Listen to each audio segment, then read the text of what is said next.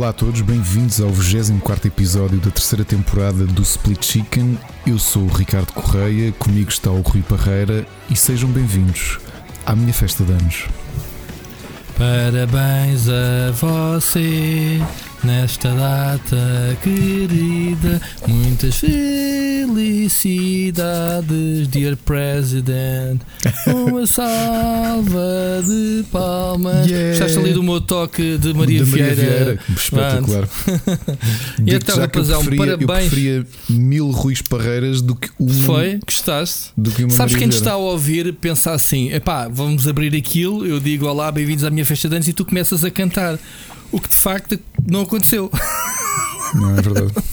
É verdade. Pronto, é para tu veres, se tu dizes bem-vindo à minha festa de anos, eu, pronto, foi a primeira coisa que me ocorreu foi cantar os parabéns. Eu penso que encaixa bem, o pessoal vai perceber. Ei, os, gajos, os gajos têm uma química do caraças, mano, Fónix. É, é, como, é como o pessoal cantar os parabéns no fim, há velas acesas e alguém se lembra, bem, se calhar é melhor separar isto, não é? Pronto, é tipo esse tipo de química assim, bem fixe. Bom, Mas vou-te dizer, como já me sinto mais velho, hoje tivemos uma situação inédita. Eu separei, o, eu separei as minhas velas, o meu bolo de anos, às 10 para as, 10, para as 9 da manhã, ainda Exato, em pijama, ma- ao pequeno almoço. Matiné, é a matiné, do, sabes que os velhinhos quando chegam a uma certa idade é assim. É e e- e prepara-te, em breve vais começar a pagar meio bilhete. Aliás, isto é tardíssimo, porque eu, depois de ter separado o bolo às 10 para as 10, pensei, se calhar a melhor coisa às 5 é jantar e para a caminha. Exatamente. Às 5 da Só tarde. Acordei-te para vir para aqui, tipo. Exato, exato. Aliás, eu daqui a bocado tenho que me levantar, também tinha que fazer xixi. Exatamente, não fales muito que eu já me começo a levantar de noite a fazer xixi, meu. Estou a ficar preocupado. Pronto, mas eu também tenho tido estes problemas ultimamente dos rins e Exato. tenho bebido mais um bocado de água, mas olha que a minha bexiga já não é o que era, meu. Deve ter ali um nó ali para dentro. Não sei. Tipo os balões fugir. quando furam. Sim.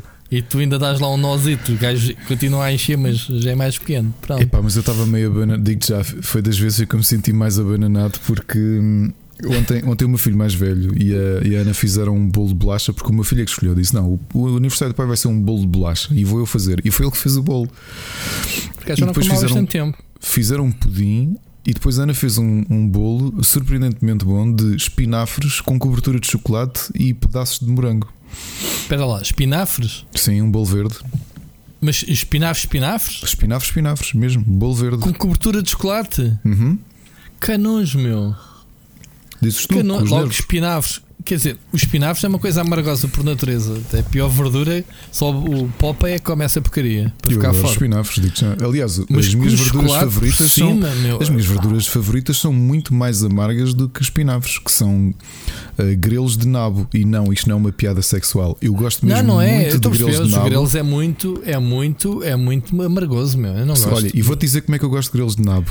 Carregadinhos de vinagre. E pá, eu sou completamente maluco Não, por grelos de vinagre, vinagre. Sou, sou viciado em vinagre. Para mim, uma salada tem que estar afogada em vinagre. Eh, E agora descobri o balsâmico há uns anos, sou fino.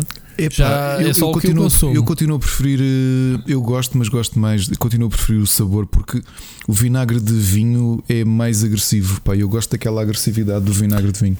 Tudo bem, tudo bem. Estamos em sintonia. Mas pronto, eu gosto É- muito. Epá, e estava-te a dizer, então eles fizeram, fizeram o. Tirando os espinafres e os grelos. O, Atenção. o, o meu filho ia ter aulas logo às nove e meia, portanto. hum, O, Mas porquê, porquê é que se lembraram de fazer isso tão cedo? Pá, e estás a dizer que queriam- fizeram, fizeram-te um food implant? Exato. Porquê? Porque eles queriam que eu abrisse as prendas à frente dele. Recebi duas coisas já agora. Recebi um Stream Deck da Elgato, que foi a prenda da Já, Ana. já tive a oportunidade de dizer, man, tu não streamas, mano. Isso é, é dar, Acho que isto é a pressão da Ana. é- a é da dar nozes a quem não tem dentes, não é? Dar nozes a quem não tem dentes. Tanta gente aí a fazer stream não, não consegue arranjar um stream deck, pá. Pá, pronto. Pronto, agora vendes isso também barato. Siga. Agora- agora co- isso. Eh, a Ana, não sei se a Ana está a ouvir, provavelmente está a ouvir este episódio, mas eu acredito que seja muito difícil comprar-me prendas. Epá, é, Ah. muito difí- é muito difícil comprar. É pá, porque houve lá, tudo o que eu ou, ou, ou Mas arranjo- prendas para quê, Ricardo? Há Uma certa idade que a gente já deixa de oferecer prendas, pá. Ah, eu, eu, por exemplo, ofereci à Ana uma série de. Ela tentava fazer os bullet journals, que é assim uma espécie de diário com, com ilustração e com design, mas feita à mão. E ofereci-lhe uma série de, de- daquelas canetas com pincel que são um bocado caras. Consegui uns stores muito, muito bons e, e em conta. Ah, e ofereci-lhe de prenda de, prenda de anos e ela gostou imenso. Uh, mas pronto, mas estava-te a dizer, então, como os miúdos iam ter, iam ter o mais velho ia ter aulas e eles queriam, eles é que queriam, então acordaram, já estavam aqui os três prontos, já vestidos para, para, para ir para as aulas, online, obviamente. E venho de pijama, pá, mas completamente zonzo, porque ontem fiquei a jogar até tarde com, com, com o senhor, com o senhor Mocas. Vim todo, todo Mas hoje não se trabalha? Hoje, é, hoje tens não, o dia? Tenho é? dia, eu tenho o dia, sim. Ah, a gente também, só que o ano passado eu calhei no domingo, calhou muito bem. Pronto, logo. Eu também, o meu também calhou no domingo, só que ofereceram uma segunda-feira. Uh, então, mas tu fizeste anos hoje ou ontem? Hoje. Então, segunda-feira. Segunda-feira. O ano passado calhou no domingo, deram uma segunda-feira. Ah, ok. Só que a mim não. Pronto. Calhou do domingo e foi tipo um azarito. Olha, azaritos. E, e, e, foi, foi pá, e então sentei-me ali e eles cantaram-me logo os parabéns, já tinha as velas acesas. Bem, eu ainda, ainda meio esfregar os olhos, mas foi fixe. O problema é comeres bolo de bolacha e bolo com chocolate e espinafres logo de manhã. Bem, fiquei logo enfartado no, nos primeiros minutos, mas nunca tinha tido uma festa de anos tão cedo quanto esta. E depois como espinafres ao pequeno almoço, malta. Digam-me aí nos comentários. É um, não é, é comer espinafres, é um bolo espinafres? de espinafres, Rui. Um bolo de espinafres. Mas, ok, ah, é como se fosse um bolo de cenoura, mas é um bolo de espinafre. Ok, Exato. relados, provavelmente. Ok, agora estava a imaginar mesmo espinafres com um chocolate. Não, meu, achas tipo quiche. Ah, vou comer uma quiche ao pequeno almoço. E, um, e aqui umas costeletas de porco. Não, ainda, não. Assim, ainda assim não consigo perceber. Não, eu, eu tinha um hábito. Até, quando, qual foi quando, a segunda prenda? Que é o que o pessoal quer a saber. Segunda prenda, Deck, a Ana mandou fazer numa empresa de uma, de uma antiga colega nossa que fazem uns quadros custom uhum. para os miúdos é um quadro eh, assim meio tridimensional, portanto aquilo é, é quase como se fosse uma. São daqueles aqueles molduras eh, quadrangulares, mas que, estão, que o vidro está muito afastado da, da placa. E então tem uma série, tem quatro miniaturas do Star Wars e, e é dizer pai, tu és corajoso como R2D2 a mim como o Chewbacca. Uhum. Eu acho que eles queriam dizer peludo como o Chewbacca, mas depois tiveram vergonha. Um, leal como o Stormtrooper e sábio como o Yoda. Uh, tanto agir, eu gostei imenso. Eles ficaram todos contentes. Que acho Essa do Chewbacca ficava bem. Peludo como ou, podia, ou podia dizer peludo como o Tony Ramos, também ficava Olha, fixe. E uma cena gira é que aquilo tem luz, tem um interruptor atrás e este, uh, o quadro fica iluminado por dentro. Tanto e se tu, se tu falares, se calhar tem a Alexa. Já reparaste? Uh, ouve, já Não? tenho o problema de chamar o meu filho e a Alexa responder. Pronto. Já agora passando mais a publicidade, chama-se Chapéu de Papel, a empresa, e tem Instagram e tem site. Se quiserem ver, tem umas prendas bem originais, custom made e handmade, portanto estão. Chapéu, chapéu de papel? Chapéu de papel. Ok. Agora, uma coisa que eu me pus a pensar, hoje é dia 1 de março, ou pelo menos enquanto nós estamos a gravar, faz precisamente um ano a última vez que eu tive com, com amigos, não o teu caso, porque tu baldaste ao meu aniversário. Certo. É, é daqueles convites de olha, vem à minha festa de anos, mas paga o bilhete custa não sei quanto e não sei o que. Gente, Grande festa de anos, man. normalmente Olha, quem faz a festa dá o anos também, mas não foi o teu caso. Amigos, amigos que foram e disseram assim: que ficaram contentes por três razões. Uma, porque pronto, tiveram comigo no meu dia de anos. Dois, o concerto foi muito bom. Três, foi a última oportunidade que tiveram. E depois é, começou a pandemia. Eles. Começou a pandemia e nem Vês? imaginavam que. que, Vês? que... Estás a ver? E é verdade, com esta brincadeira passou um ano um ano, Rui. Um ano desta porcaria. Eu não quero entrar mim, por aí, não é dia para falar sobre isto. Não, não é, mas é aquela do. Um ah, 2021 é que é. Pessoal, um ano, se vocês ouviram um episódio da segunda temporada que calha uh, depois do meu aniversário e que estou aqui a contar, a prenda de anos que recebi, que foi a aula Exato. privada de canto. Exatamente. Com o Emma Solberg e pá, que foi brutal yeah. e tipo tudo entusiasmado. E depois o episódio da semana seguinte é Desculpem o meu francês, mas hoje faço anos, posso dizer as neiras. Foda-se, agora estamos todos confinados, mas isto é só uns meses, isto depois passa. E estamos Já aqui passa. um ano depois. É só umas semaninhas. É umas semaninhas, só, isto vai ao sítio. Isto agora é só uns anitos. Depois da próxima década, já, os nossos netos está-se bem. Pá, mas estou com um, um ressacanço até. Pá, é, é, é, o aniversário eu, eu já gostei mais de. de, de eu, já, eu, já, fiquei mais menos deprimido com o meu aniversário e já fiquei mais deprimido. Este ano foi completamente indiferente, sinceramente. Foi. Mas o ano passado lembro-me de sentir feliz porque, pá, sim, tu faltaste, o Gonçalo Brito também faltou e o Jorge também. E o João também, o João Lopes, mas houve imensa gente que foi e foi muito fixe, pá, foi um, um evento, percebes? Foi, foi porreiro e e mal sabia eu que o quanto a nossa vida ia mudar uns dias depois, percebes? E... Se, nenhum, se nenhum de nós não, não falecer até lá, tipo, de velhice, atenção, a gente ainda há de se encontrar um dia, pá. Pá, mas é, é, é eu, eu pus-me a pensar nisto, nem por cima este fim de semana estive, estive a falar com, com, com o Gonçalo Brito, mas já não falo com ele há um, há um mês ou qualquer coisa, e, e, e meto-me a pensar o quanto. Epá, as saudades dos amigos, meu, do convívio com os amigos, meu, uma coisa que tínhamos com tanta frequência de marcar almoços com o Jorge e contigo, e, não é? Dávamos como garantido, era o que era, é e agora é. vamos dar muito valor a essa cena. O próximo e, almoço até vai saber a pato. Eu estava a falar, eu até estava a dizer isso ao, ao, estava a dizer isso ao Gonçalo. Repara, eu e tu, pelo menos no máximo uma vez por mês íamos, íamos almoçar os dois. Epá, e agora, tipo, se calhar já nem te reconheço, vou-te ver e tipo, ah, eu sou o Rui Parreiro. Ah, lá, tudo se bem. calhar não me vais conhecer. Sou eu... D'Artagnan. Eu, D'Artagnan, eu, mais, eu é mais um grunho. Bem, tu ainda me vais ver nas lives qualquer forma vais acompanhando. Já apareço. És uma boa companhia. Já apareço, sei lá, com esta guedalha. O pessoal já anda a fazer hashtags para o Ricardo ao cabelo e o caraças. Tu cortaste o cabelo pronto. como? Eu vi-te vi com o cabelo cortado, não vi? não estava cortado, tinha acabado de tomar banho uma, uma hora ah. antes, tinha metido um bocadinho de gel só para aquilo agarrar para a live. Mas pronto, é só isso, nada de mais.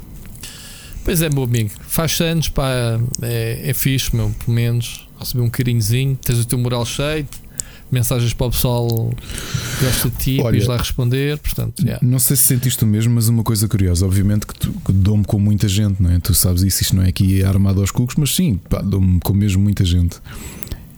Eu acho mas não que é isso que cultivas, tive... não é isso que cultivas. Nunca, tu, nunca tu tive um não gostas de ninguém. Nunca tive um dia de anos com tantos telefonemas. Eu acho que, é de, que foi do, é do afastamento. Eu não telefonei, de certeza. Tu não, não me telefonaste, não te ia chatear. Ouve, oh, oh, Rui, nunca me tinha acontecido. Mais que o telefonema é estar aqui 3 horas contigo em exclusivo, meu. Exato, exato. É, tinha, tens estar aqui a falar. Tá Mas epá, não estou a brincar. Eu, eu rebentei com a bateria hoje duas vezes, meu. Para lá, eu disse 3 horas, eu não estou a fazer já a futurologia. Calma, não, mas é vamos é certeza, 14 minutos. minutos. hum. É que hoje foram telefonemas às vezes telefonemas em simultâneo, chamadas a, a, pouparem, a fazerem pop-up aqui no telemóvel, Messenger, WhatsApp e telemóvel. E eu, pá, vou atender quem? Ao mesmo tempo, pumba. Passei o dia aí todo ao telefone, então, está tudo bem? Como é que estás? Pá, sim, pumba. Depois. Então percebo porque é que as empresas dão dias a pessoas como tu, porque se fosses trabalhar a produtividade era zero, ao menos assim, olha, levas e vai tipo influencer. Não, mas acho que nós estivéssemos numa vida normal, as pessoas mandavam uma mensagem e diziam, olha, parabéns e não sei o quê, está tudo fixe. Ah, Só agora arranjas que... um pretexto, né? Para te ligar. Eu acho que ou é do eu acredito que seja do afastamento. Já não vejo montes de gente há montes de tempo e se calhar as pessoas também estarem em casa, tipo, olha, se calhar se estivessem no escritório não paravam ali certo. para telefonar, não é? Exato, exatamente. Mas gostei, pá, obrigado a todos que, que até aqui pessoal que, que nos ouve, que mandou uma mensagenzinha. Deve ser de se terem lembrado a semana passada de, de ter dito. Um, obrigado, obrigado pelo carinho. É, pá, é isto. Ok. É isto. Muito bem, alguma coisa queres acrescentar mais? Vai, estás à vontade. Não, não pá, tô... o, teu, o, episódio é, é basicamente teu. É o, aliás, vai se chamar. Ricardo.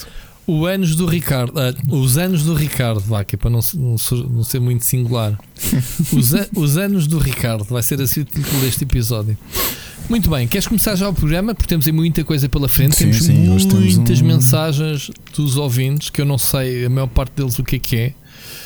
Temos algumas surpresas. Vamos ter espetáculo de variedades, tipo, provavelmente o João Baião vai surgir aí aos saltos, digo eu. Portanto, é para vocês verem o nível das coisas que temos aqui hoje eh, agendadas. Há uma vez foste à loja de animais dele?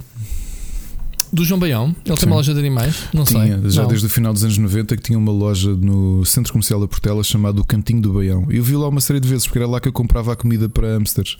E foi e lá que eu comprei que é que o meu primeiro hamster. E era fixe, mas ele está lá, ele está a, a, a, Ele aparecia lá, aparecia lá. Eu normalmente ia às compras ao fim de semana porque ia buscar a minha tia que trabalhava lá no supermercado. Ia com o meu avô e enquanto esperávamos, normalmente íamos à loja dele e fazíamos as compras do, da semana. Ok. Para, para, para, Aquilo surgiu o quê? Para, para dar abrigo ao, ao Adriano? Não sei, olha, falares no Adriano, isto de juro-vos, vocês devem pensar que nós temos aqui tipo um fecheiro com, com, com, com hooks, com yeah, com ganchos um para o outro para, para puxar assunto. E eu esta semana descobri, porque um amigo me partilhou um vinil que foi vendido no final dos anos 90 de um álbum da Ana Malhoa com o Adri, Macaco Adriano. Sim, isto existiu, pessoal. E agora vou. Ainda estava ela no Boirer, é pá, aí não? Estava, estava. Isto vai ah. ser um momento da You Know. Ao contrário okay. do que eu imaginei, até à semana passada, portanto andei 25 anos enganado, o macaco chamava-se Adriano com H e dois N's. Não era Adriano A-D-R-I-N-I-A-N-O. Era Adriano com H e dois N's. Era assim que se escrevia, escrevia macaco Adriano. An Aniano? Como é que é? Adriano, mas com H e com dois N's. Ah, no fim, ok. Ok, porque isso também se calhar é nome foi do. do... Do Edilberto Lima. Edilberto Lima, brasileiro, provavelmente tens aí brasileirice no nome do macaco, não é? Mas pronto, pessoal, se alguém já sabia que porque é um momento de cultura importante, não é? Temos que Claro temos que, sim, mas eu não sabia sequer que, que, que Macaco Adriano um não se escrevia à portuguesa, uh, avisem, ou se aprenderam já qualquer coisa neste 24 episódio da terceira temporada do Split Chicken. Nem sabia que ele tinha um dueto que Ana Malhou, fiquei uhum. também a saber. E se calhar há videozinho no YouTube, não? Uh, não pesquisei ainda, mas acho que é uma boa coisa para pesquisar. É uma boa, prenda, uma boa auto-prenda de anos. Quem, quem, quem, souber, quem descobrir, que eu não vou lá agora à procura durante o, o programa, mas partilhem na, na rede. O primeiro a partilhar, partilhe na rede no, no Twitter, no nosso no Twitter do Split, do Split Chicken. Enfim, muito bem, Ricardo. Vamos então começar então o programa e temos aqui uma notícia que é toda para ti. Uh, ouvi é. dizer ouvi dizer que o teu jogo mais esperado este ano, ou um dos mais esperados, que é o Vampire Masquerade Bloodline 2, foi adiado para 2022. não há surpresa nenhuma, pronto, os jogos estão a ser adiados este ano. Sim, mas é um caso diferente, não é? Because Covid, ainda agora há, há minutos antes de começarmos o programa, uh, soube que o, o jogo da. Um, ai, Esqueci agora o nome do jogo. O pessoal, houve muitas mensagens a dizer para a gente tomar ofante. O pessoal não sabe é que a gente no meu caso, depois vamos aqui porrada durante o dia todo e estamos a gravar isto lá, às 11 da noite, com a cabeça já toda queimada. Um, isto para dizer que o, o novo jogo da From Software, com o Gigi Martin, como é que se chama? O, o George R. R. Martin. O, um, é isso. Ainda agora tive com o vídeo na mão que, que o Sírio partilhou comigo uns leaks do, do vídeo. Pronto, vocês sabem qual é o jogo.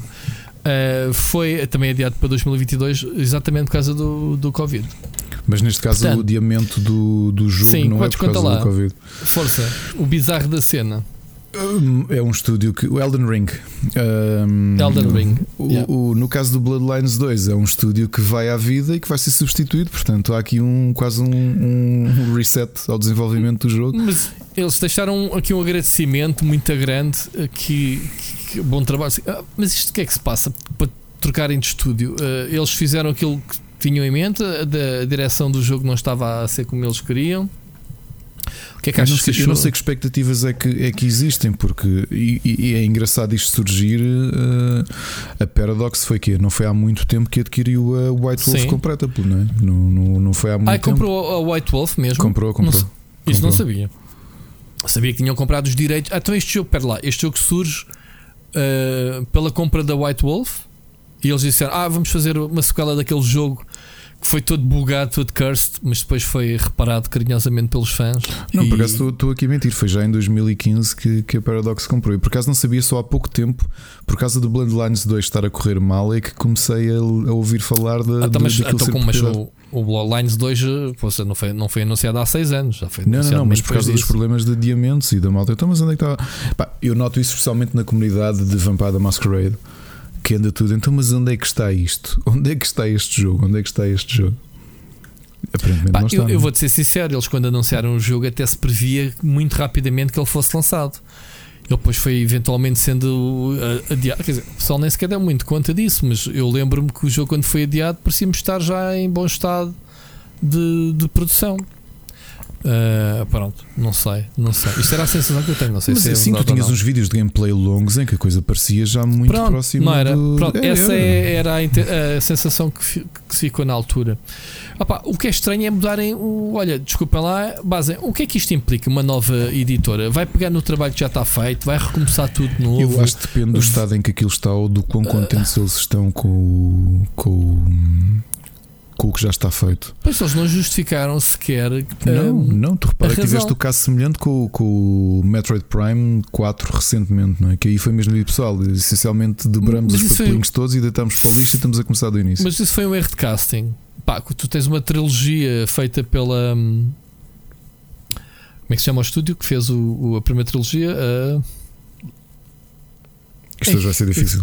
Vai ser difícil. Eu acho que vamos, eh, vamos eh, fechar, vamos fechar isto e acabar o, o programa. Se a gente não se consegue das coisas, eh, pronto. O, o- entregaram aquilo a outro estúdio e depois foram buscar o estúdio original da trilogia, o que fazia sentido desde o início. O que, exato. o que é que terá acontecido para eles não. Para eles não, não, não, não entregarem logo ao estúdio original, não é? Portanto, isso é que faz confusão. É Retro Studios, estava aqui a tentar pesquisar, mas Sabes que eu estava aqui, oh, Rui, estava aqui a pensar em relação ao Bloodlines, eu acho que é, um- que é a expectativa crescente, porque tu tens dois fatores. O, a marca Vampire the Masquerade voltou a ser importante não tanto pelo videojogo, mas pelo lançamento da quinta edição. A quinta edição, que é aquela que, por exemplo, nós estamos a jogar, Uhum.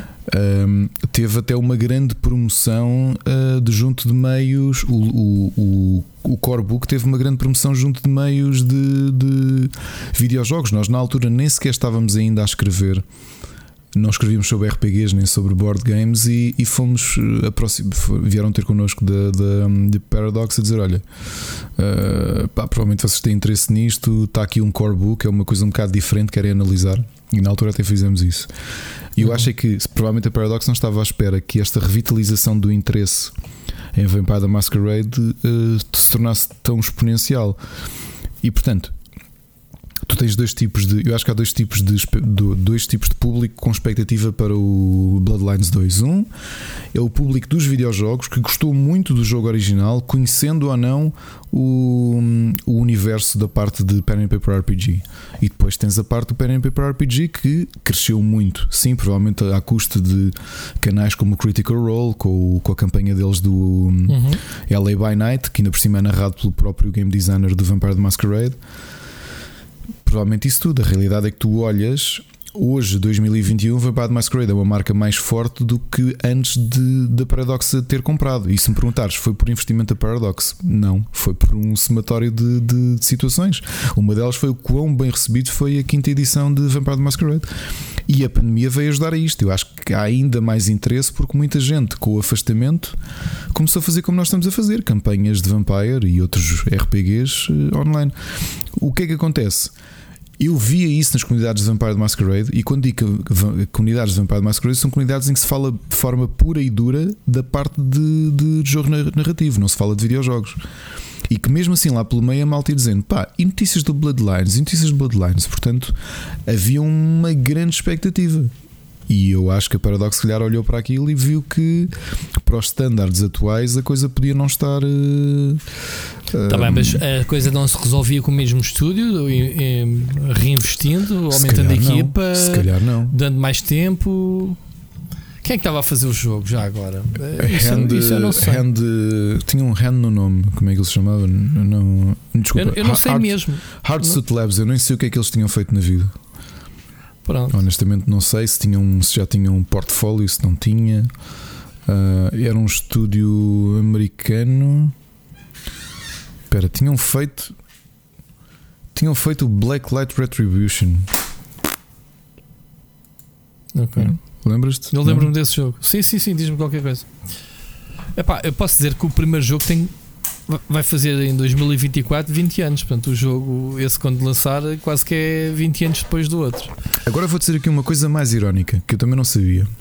Este estúdio que estava a desenvolver o Bloodlines 2, a Hardsuit Labs, em 2018 a Paradox comprou 33% da empresa. Esta é a dúvida que eu tenho. Que sentido é que faz? Tu tens um jogo que está a ser desenvolvido por um estúdio que é co-propriedade tua Hum. e tu despedes o estúdio. Não parece assim um duplo tiro no. Não, não digo que seja um tiro no pé, porque se o trabalho está a ser mau, está a ser mau. Ahm, mas eu não consigo compreender isto, sinceramente. Pois. Não sei o que é que diga. Ah, está explicado. Está explicado. A Hard Suite Labs antes chamava-se Zombie Studios. Man, eu posso dizer que os. Alguns dos piores jogos que eu joguei na minha vida foram da Zombie Studios. Foram eles que fizeram montes de jogos tipo Spec Ops. Uh, jogos ali naquela cena do, do Tom Clancy's Raven Six, estás a ver? Uhum. Spec Ops.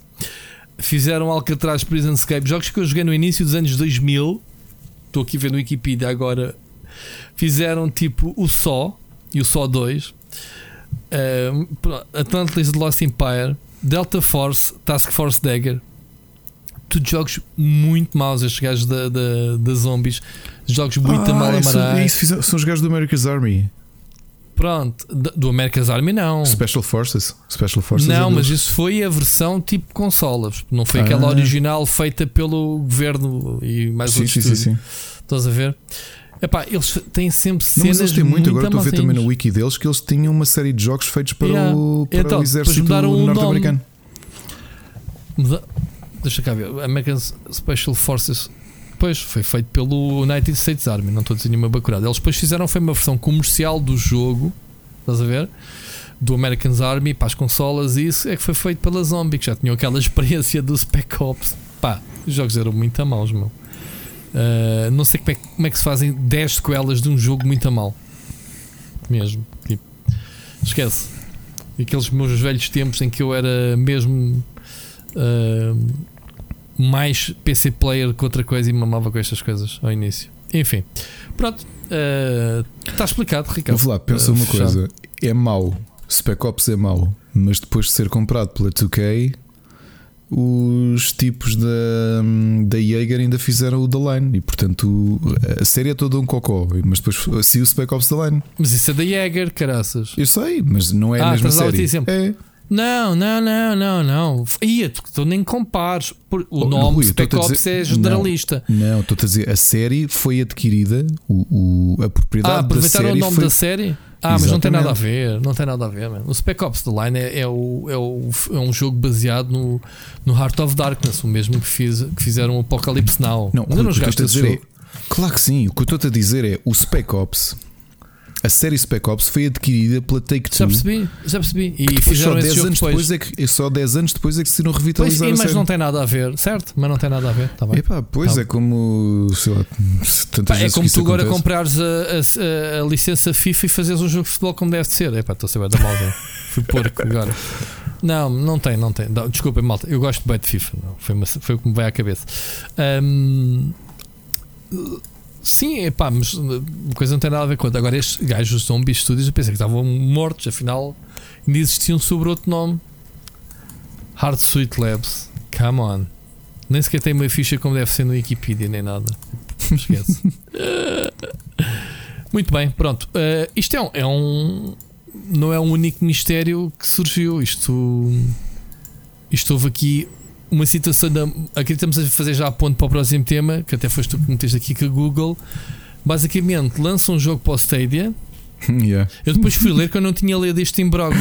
Eu quando li é um... assim, ouve, isto Ei. parece. Não sei, eu nem sei o que é que isto parece. Pronto, isto ainda é mais giro. Então deixa-me. Uh, eu estive a ler esta, esta cena que tu colocaste. Então, o Journey to the Savage Planet é um jogo muito fixe. Uh, eu analisei. Recomendaste, saiu, Recomendaste Pronto, aqui no Slow Chicken. Muito, exatamente. E, e depois saiu então recentemente para o, para o Stadia. Pá, nada, nada novo. O que se passa é que um pouco, um pouco antes do jogo sair para o Stadia, o Google, a Google comprou o estúdio que fez esse jogo. Dentro daquele plano de, de, uhum. de estúdios de, que, para fazerem coisas para eles, exclusivas, não sei o quê. O que é que acontece? A Typhon Studios foi comprada pela, pela, pela Google para, para se juntar ao, aos Stadia Studios. E então, antes do jogo sair, houve aquela grande remodelação em que basicamente eh, a Google fechou todos os estúdios internos, ou seja, desgraçados do caraças foram comprados e depois foram todos despedidos pela Google dentro desta plano de reestruturação. E depois disso, o jogo sai no Stadia. O jogo já sai no Stadia com um, broken, com bug broken que parte o jogo e não, dá, não o deixa jogar. Deixa, deixa lá ver o pormenor. Eu sei que eu já não sei qual é que era o bug em si. Diz que o menu principal congela e não consegues fazer mais, mais nada do jogo. Então o pessoal começou todo no Reddit a mandar mensagens ao pessoal da Typhon Studios: pá, isso aqui, então o jogo está tá bugado, corrijam lá essa cena.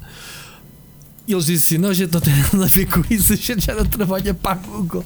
O jogo é deles, eles que se amanhem.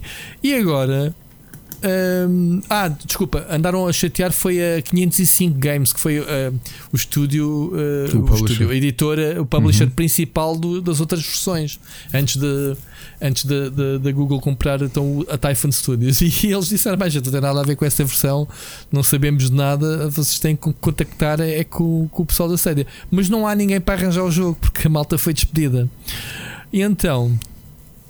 Uh, eles respondem tipo uma mensagem uh, a dizer: pá, obrigado pelos detalhes, uh, estamos atentos ao que se passa e a nossa equipa está a trabalhar uh, com o nosso partner publisher on the fix. Tipo, uh, olha, vai estando atento aos nossos canais para futuros updates e pronto, obrigado pela paciência. Ou, ou seja, basicamente a Google tem que contratar algum empreiteiro, provavelmente vai pagar, tipo, ah, venham cá arranjar isto, malta, se for embora, vá, vocês agora nem têm emprego, se calhar, venham cá arranjar isto que é para, para o jogo ficar como deve ser. Isto ainda é mais bizarro, Ricardo, isto é bem estranho, esta indústria. Sabes que quando li esta para mim estava no, no patamar do, da 38 Studios com o Kingdoms of Amalur Reckoning.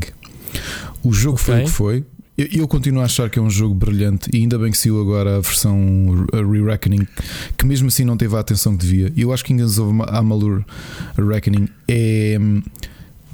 Foi, Nem esta foi, versão joguei também, por acaso. É um grande jogo, é um grande RPG, muito bem escrito pelo, pelo um, Salvatore hum. e com ilustrações do, do Todd McFarlane também lá pelo meio. Alguns dos personagens são Todd McFarlane, portanto isto pois mesmo equipador. Um, o jogo sai, eu comprei-o na altura para PC, uh, a 38 Studios. Vem à vida muito pouco. Foi o único jogo que eles fizeram e logo pouco depois daquilo sair, aquilo não foi o sucesso que eles estavam à espera. Não sei se tiveram de indenizar uh, ou não. Um, uh, Electronic Arts. Não sei o que é que se passou, mas sei que uh, entraram em bancarrota logo, não é?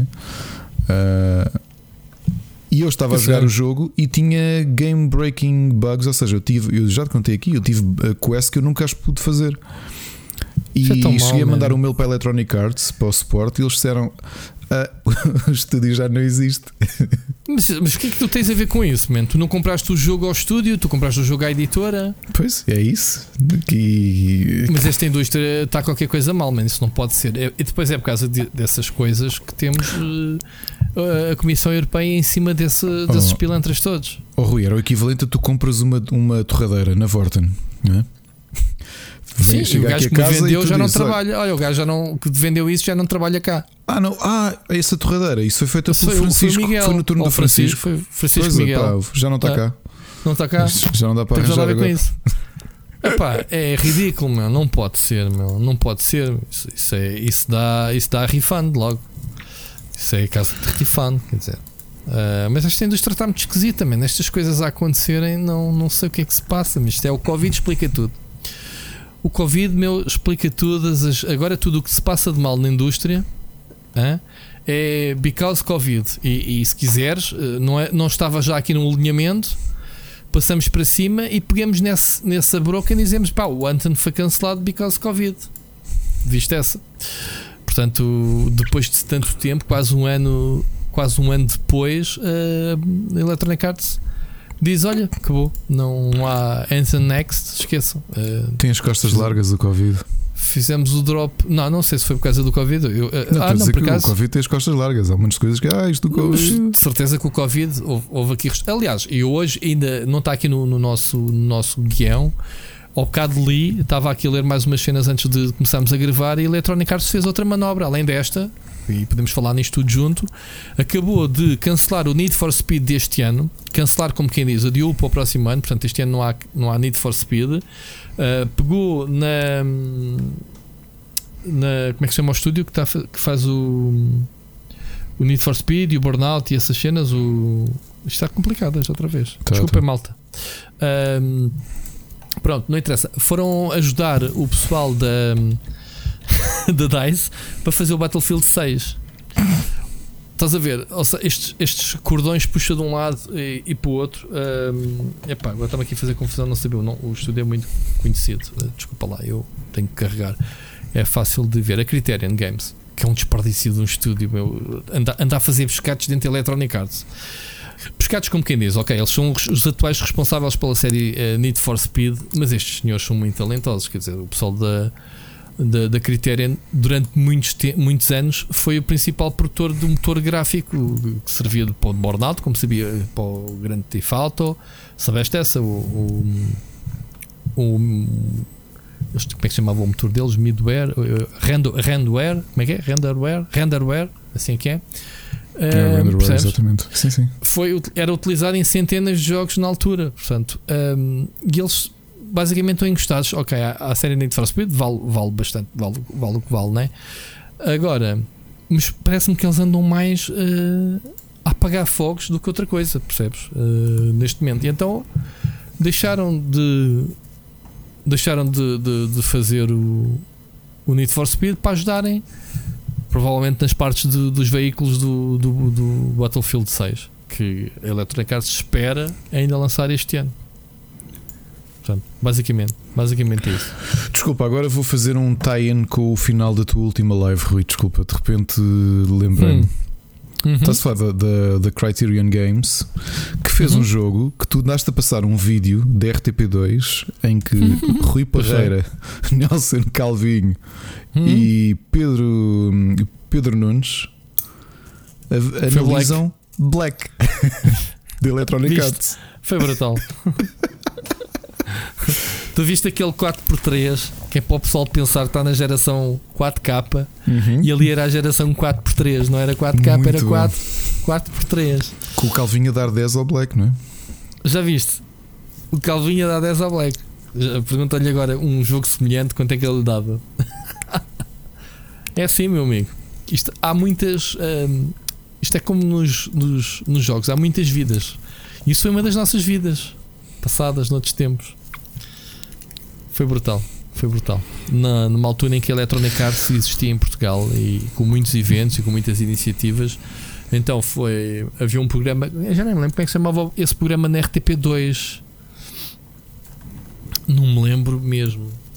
Se era um programa totalmente de tecnologia ou se era um espaço de tecnologia dentro de um programa qualquer não me recordo o nome.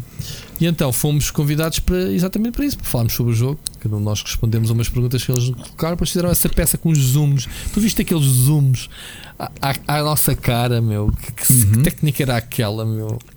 que vi uma coisa assim. Por, Rui, por curiosidade, falaste, falaste do motor que, obviamente, que já caiu em desuso uhum. há, há, mais de 10 anos. Uhum. Uh, e, e, é verdade, realmente, o, o Bully, por exemplo, foi feito com o motor de. Então, a Rockstar usava para o GTA e tudo. E, e o Persona 4 também.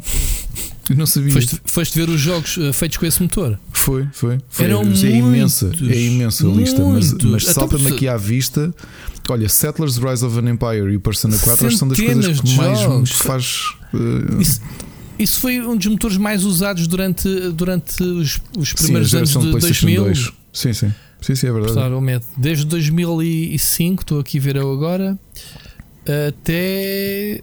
Até quando? Até 2008. Ah, 2008 é o, prima, é o último. 2009, 2010 é quando. Desculpa, desde mesmo foi 96. Desde 96. 96, até, é verdade.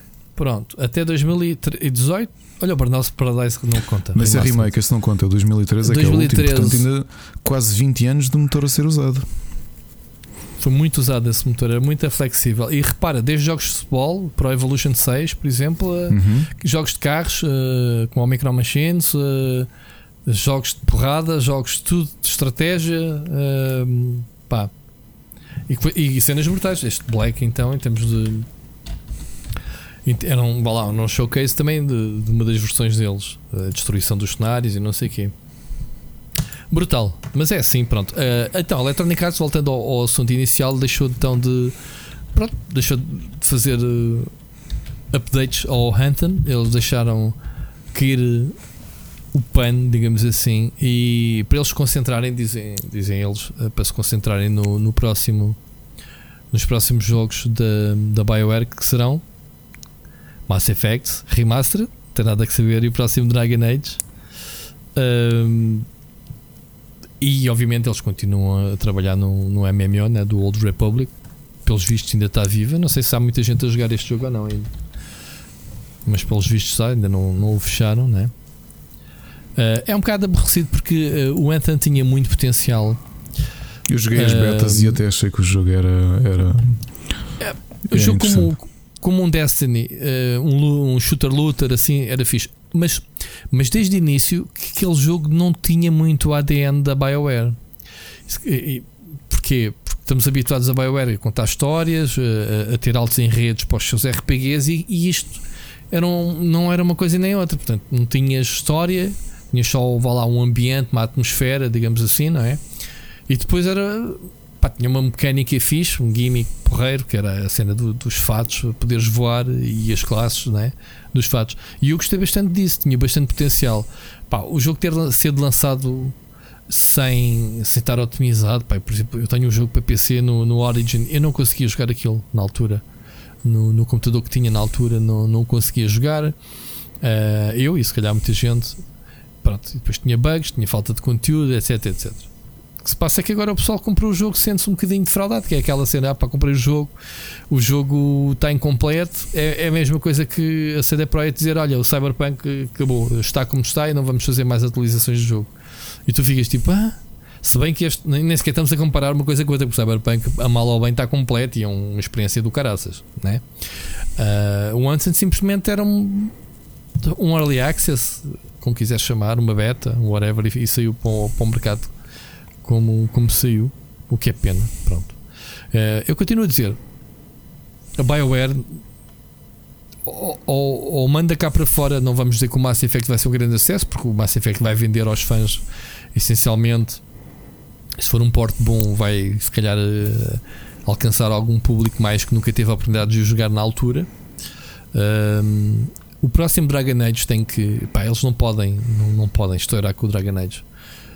Eles têm que, que lançar uma experiência mesmo brutal. As boas notícias nisto, eu não sei onde é que li, não sei se estava aqui, é que a BioWare, acho que foi a BioWare, para o Dragon Age, recebeu agora recentemente luz verde para, olha, concentrem-se só na experiência a solo narrativa, não, não, não, não, não façam coisas online ou lá as a service, estejam quietos. Isto é estúpido irónico, não é?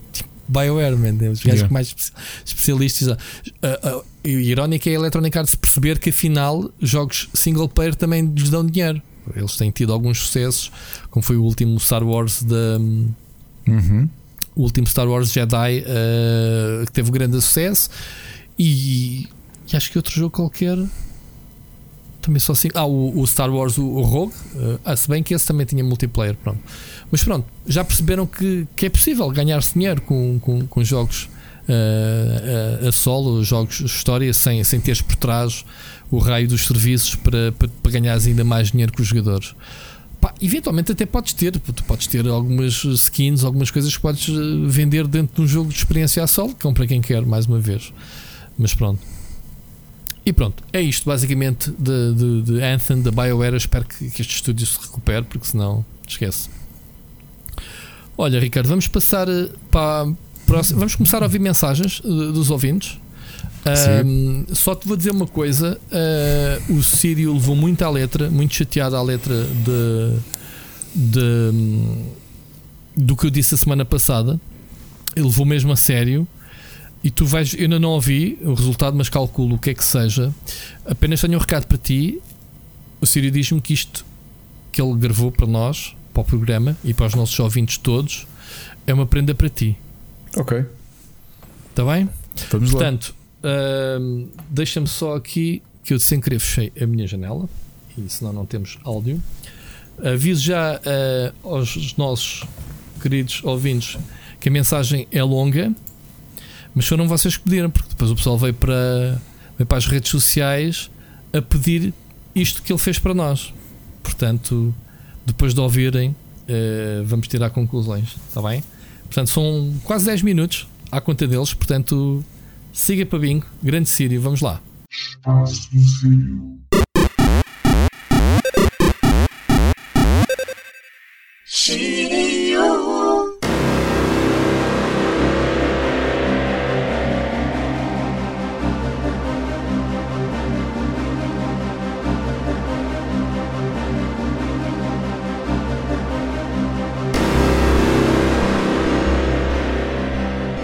Bem-vindos ao Espaço do Siriu, um mini podcast dentro de um podcast, criado acidentalmente por Rui Parreira no episódio do Split Chicken da semana passada. Obrigado, Rui. Eu já tinha poucos empregos e agora arranjaste mais um. Não pensem que vai mudar muita coisa, porque continuarei a trazer-vos sempre aqui a verdade acima de tudo, sendo que questiono a sanidade de me darem uma plataforma que me permite criar um canal direto entre mim e tu que me ouves desse lado. Sinto-me um pouco como o Scott Hall e o Kevin Nash quando invadiram a WCW. E se apanhaste esta referência, parabéns, a tua infância foi incrível. Facto, o Parreira não apanhou esta referência e eu não a vou explicar. Já chega de conversa, vamos mas é aos temas da semana. Era uma vez na Nintendo Switch.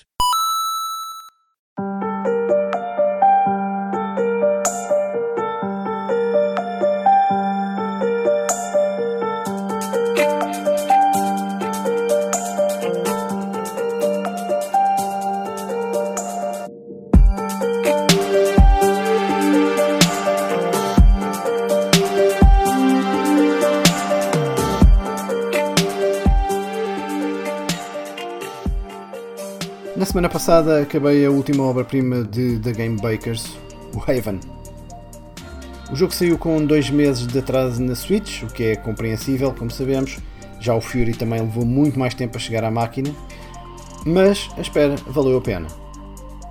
Tenho de esclarecer de imediato, porque foi uma das perguntas recorrentes ao longo destas semanas, que não é preciso terem um amante para desfrutarem do jogo. É um pouco difícil explicar o conceito do jogo sem se experienciar na primeira pessoa.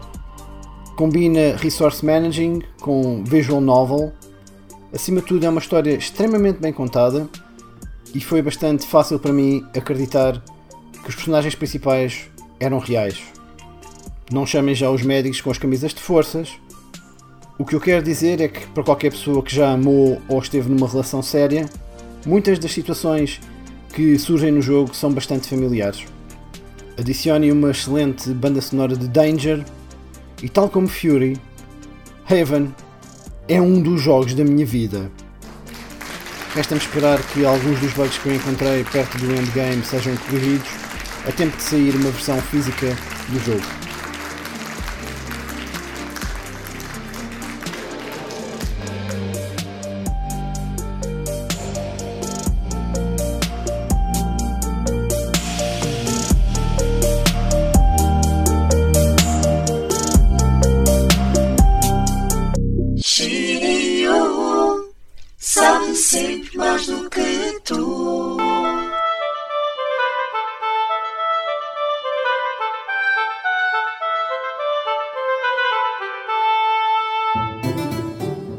Semana passada, a Capcom lançou Ghosts and Goblins Resurrection. Muita gente veio-me perguntar se o jogo valia a pena porque não estavam muito convencidos com o aspecto gráfico novo, se o jogo era apenas uma armadilha nostálgica para encher os cofres da Capcom. Venho por isso deixar-vos todos descansados, garantir-vos que o jogo tem o selo de qualidade do Siriu e sim, Ghosts and Goblins Resurrection é um dos meus candidatos a GOTY 2021. Warning. Ga- ga- ga- Game of the Year candidate confirmed.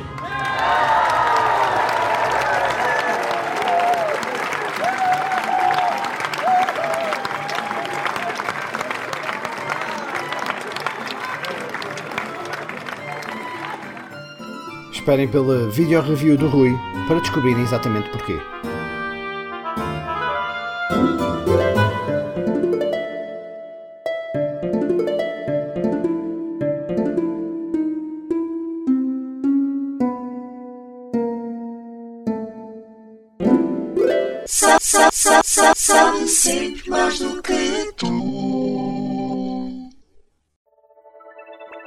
Como é que é possível 2011 ter sido há uma década atrás? Certamente ao longo da semana passada depararam-se com o anúncio do décimo aniversário da 3DS. Vou assumir arrogantemente que tanto o Rui como o Ricardo já estão a falar ou ainda vão falar sobre a consola durante este episódio do Split Chicken. Venho antes apresentar-vos uma lista da minha coleção de jogos da 3DS. Street Fighter 4, Pilot Wings, Ridge Racer, Dead or Alive, Star Fox, Tekken, Metal Gear Solid e o melhor Ace Combat portátil alguma vez feito. Nenhum destes jogos está na Switch. Porquê? Quantos mais milhões de Switch vão ser precisos vender? Até tanto a Nintendo como as third parties deixarem-se de ser cobardes com portes mais ou menos seguros e simplesmente desenvolver de origem jogos destes IPs para a Switch. Não querem o meu dinheiro? Não compreendo. Recomendações do Shiryu.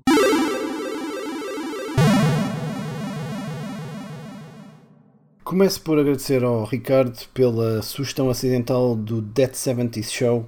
The reason that bad things happen to you is because you're a dumb, dumb, dumb, dumbass. Acabei a semana passada de ver os 200 episódios e foram o meu único escape diário durante dois meses de tudo o que está a acontecer à nossa volta. Lembrem-se, a Season 8 nunca aconteceu. Esperava que fosse o Ricardo a trazer esta sugestão para o Split Chicken, mas como já vamos para a terceira semana sem qualquer menção, é a altura de vos apresentar na Hulu a série Young Rock. If you smell what the rock is cooking.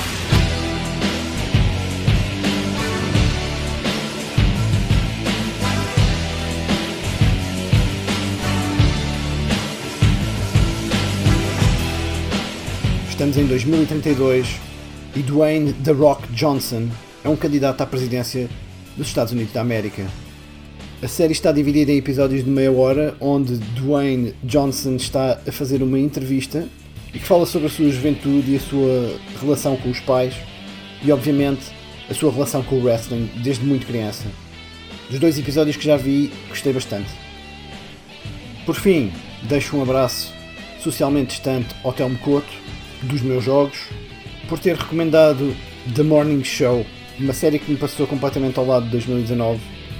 A série aborda uma temática bastante complicada do nosso mundo atual e penso que toda a gente deveria ver, mas fica ao aviso que é preciso um estômago forte. Eu próprio não estava preparado para ver o Stephen Carell no papel de um monstro.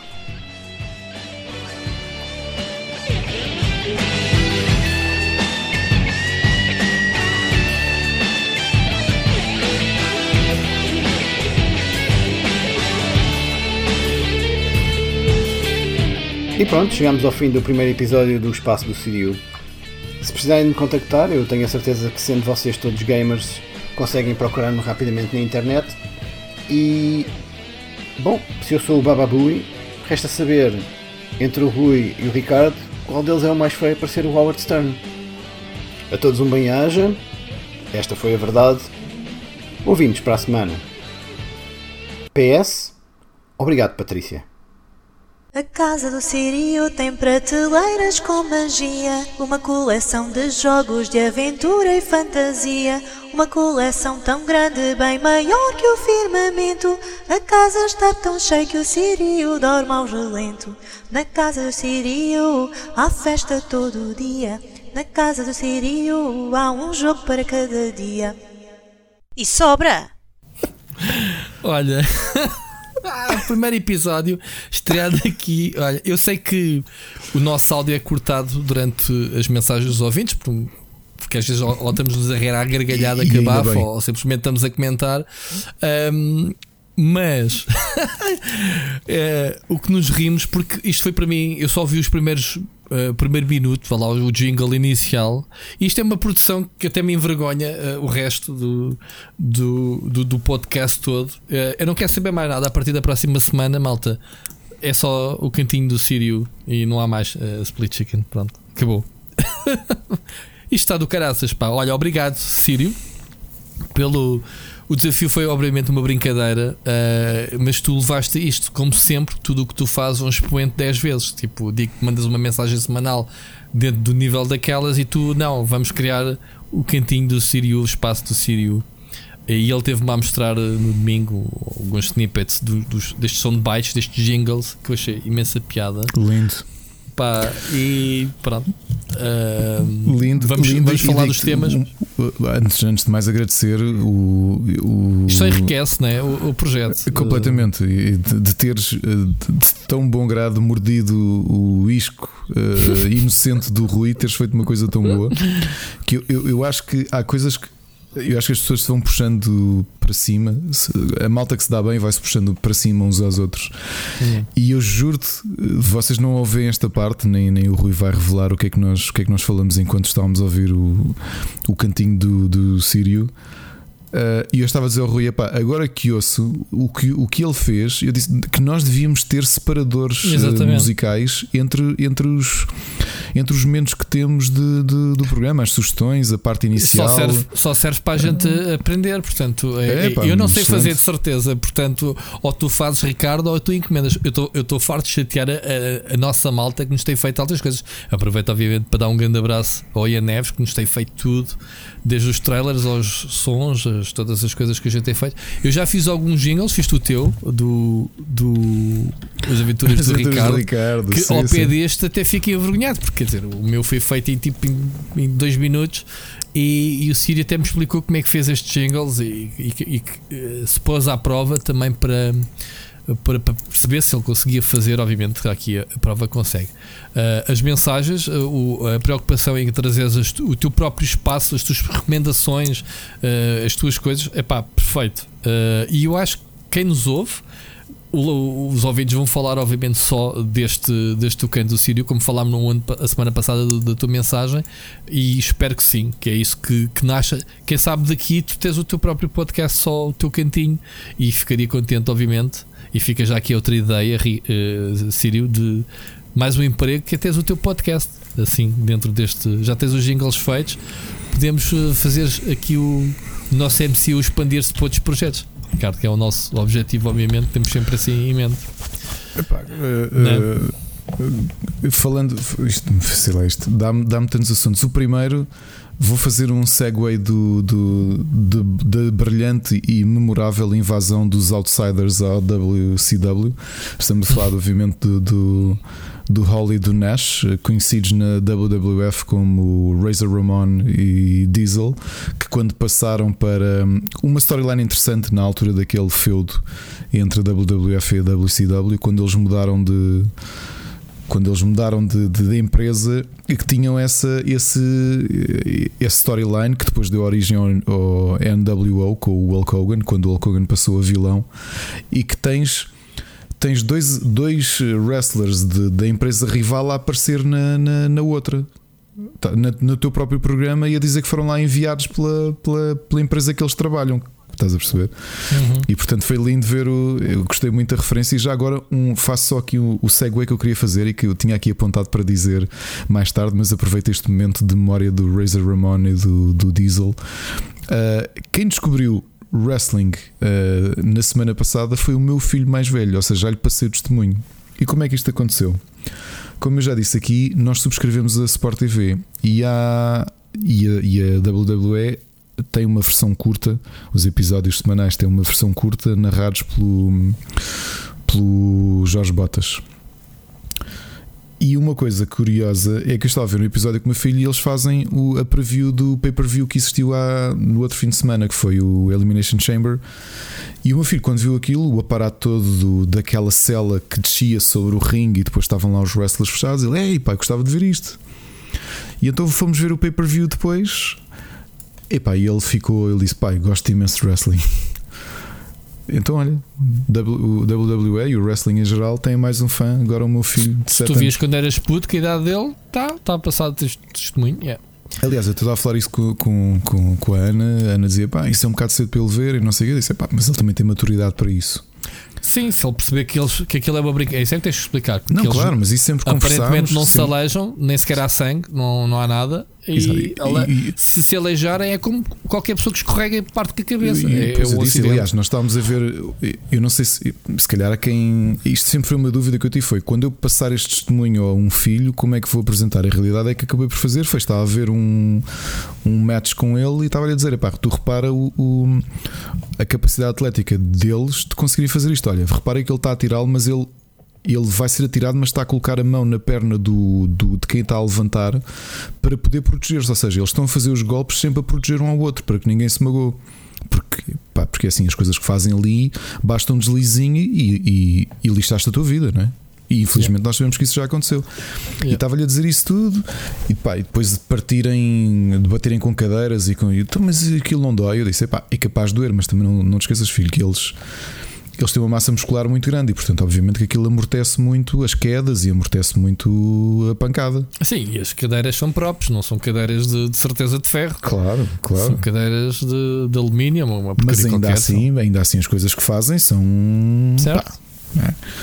E foi engraçado dele, dele ter gostado. Agora aqui uns comentários ao, ao, hum, ao Sírio.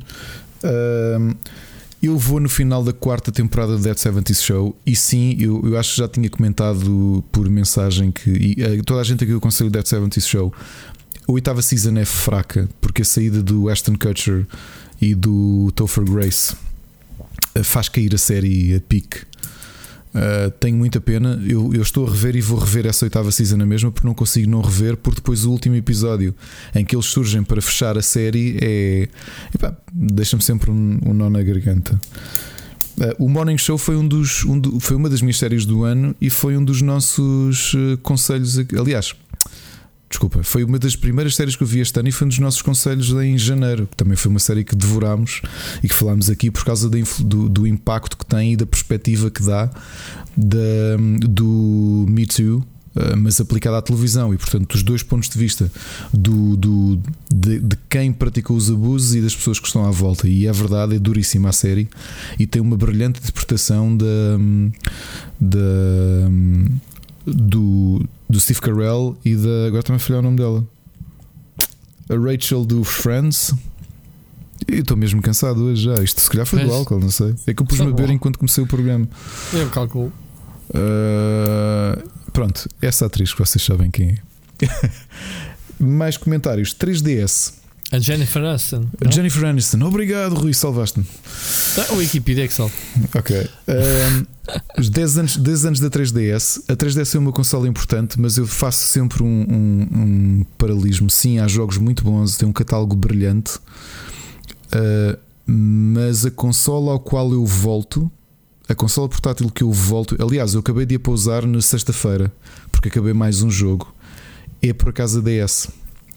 Porque eu Uhum. continuo a achar a DS a consola que, que eu tenho mais catálogo perdido e que vou compensando. Aliás, eu, eu já te contei que, que nos últimos 10 anos, desde que comprei a 3DS, ganhei um hábito que foi hum, jogos que eu tenho em backlog da DS, eu levo-a nas minhas férias de verão. As minhas férias de verão são dedicadas à DS para, epá, para jogos que eu queria mesmo jogar e que não tive a oportunidade e que, e que dedico. As minhas férias são para descansar e para jogar um jogo de DS. A 3DS, obviamente, é um catálogo brilhante. um, e o que o Sírio diz é verdade. Está a faltar esta perspectiva que já existiu também no tempo da DS e que continua para a 3DS. Tu teres alguns franchises a olharem para as consolas do ponto de vista inovador, não é apenas um porte.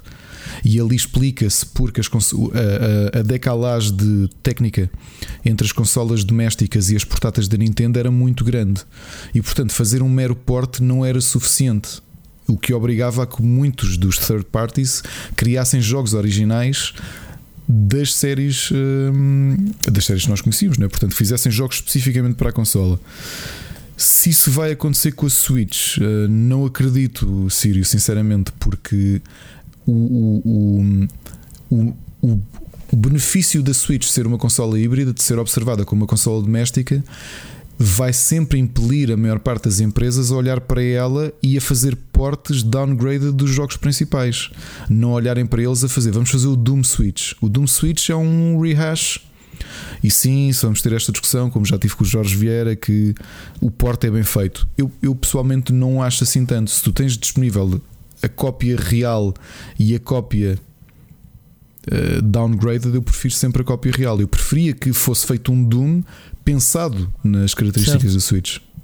Certo. É, Ok. é, depois temos a- as consolas têm características diferentes. Atenção, para já, dois ecrãs uh, de 3DS.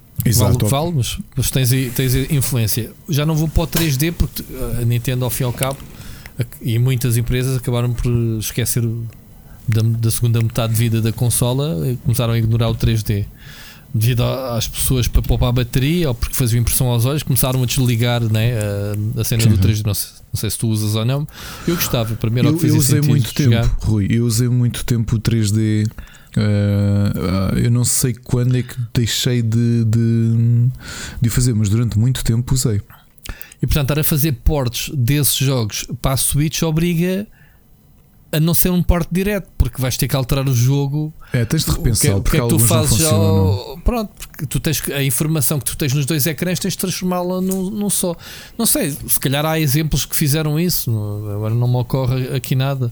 Ahm, mas eu, eu gostei muito da consola quando, quando saiu, na, na altura, porque estávamos em 2011 a viver a cena do, do Avatar, do 3D, a PlayStation também agarrou o 3D e a Nintendo mais uma vez mostrou pá, eh, óculos para, para ver cenas 3D. Não, a gente tem aqui uma solução que funciona sem óculos. Eu- e digo-te que ainda hoje, aliás, eu lembro quando ela surgiu e a primeira vez peguei na, na, na 3DS com o 3D ligado no máximo, epá, fiquei completamente parvo. Como é que eu estava a ver aquilo sem, sem óculos? E, e porque não sei qual era o teu nível de conforto, mas eu sempre achei extremamente confortável jogar com o 3D ligado. E- Eu sim, eu lembro-me de estar, por exemplo, com o Gonçalo Brito, ele atrofiava-se um bocadito. Na altura, ainda estávamos na Smash quando recebemos as primeiras eh, consolas, eu. Uhum. Dois- Foi quando é que sim? 2011? Não, já não estávamos. Eh, acho que nós ou estávamos, já não me lembro.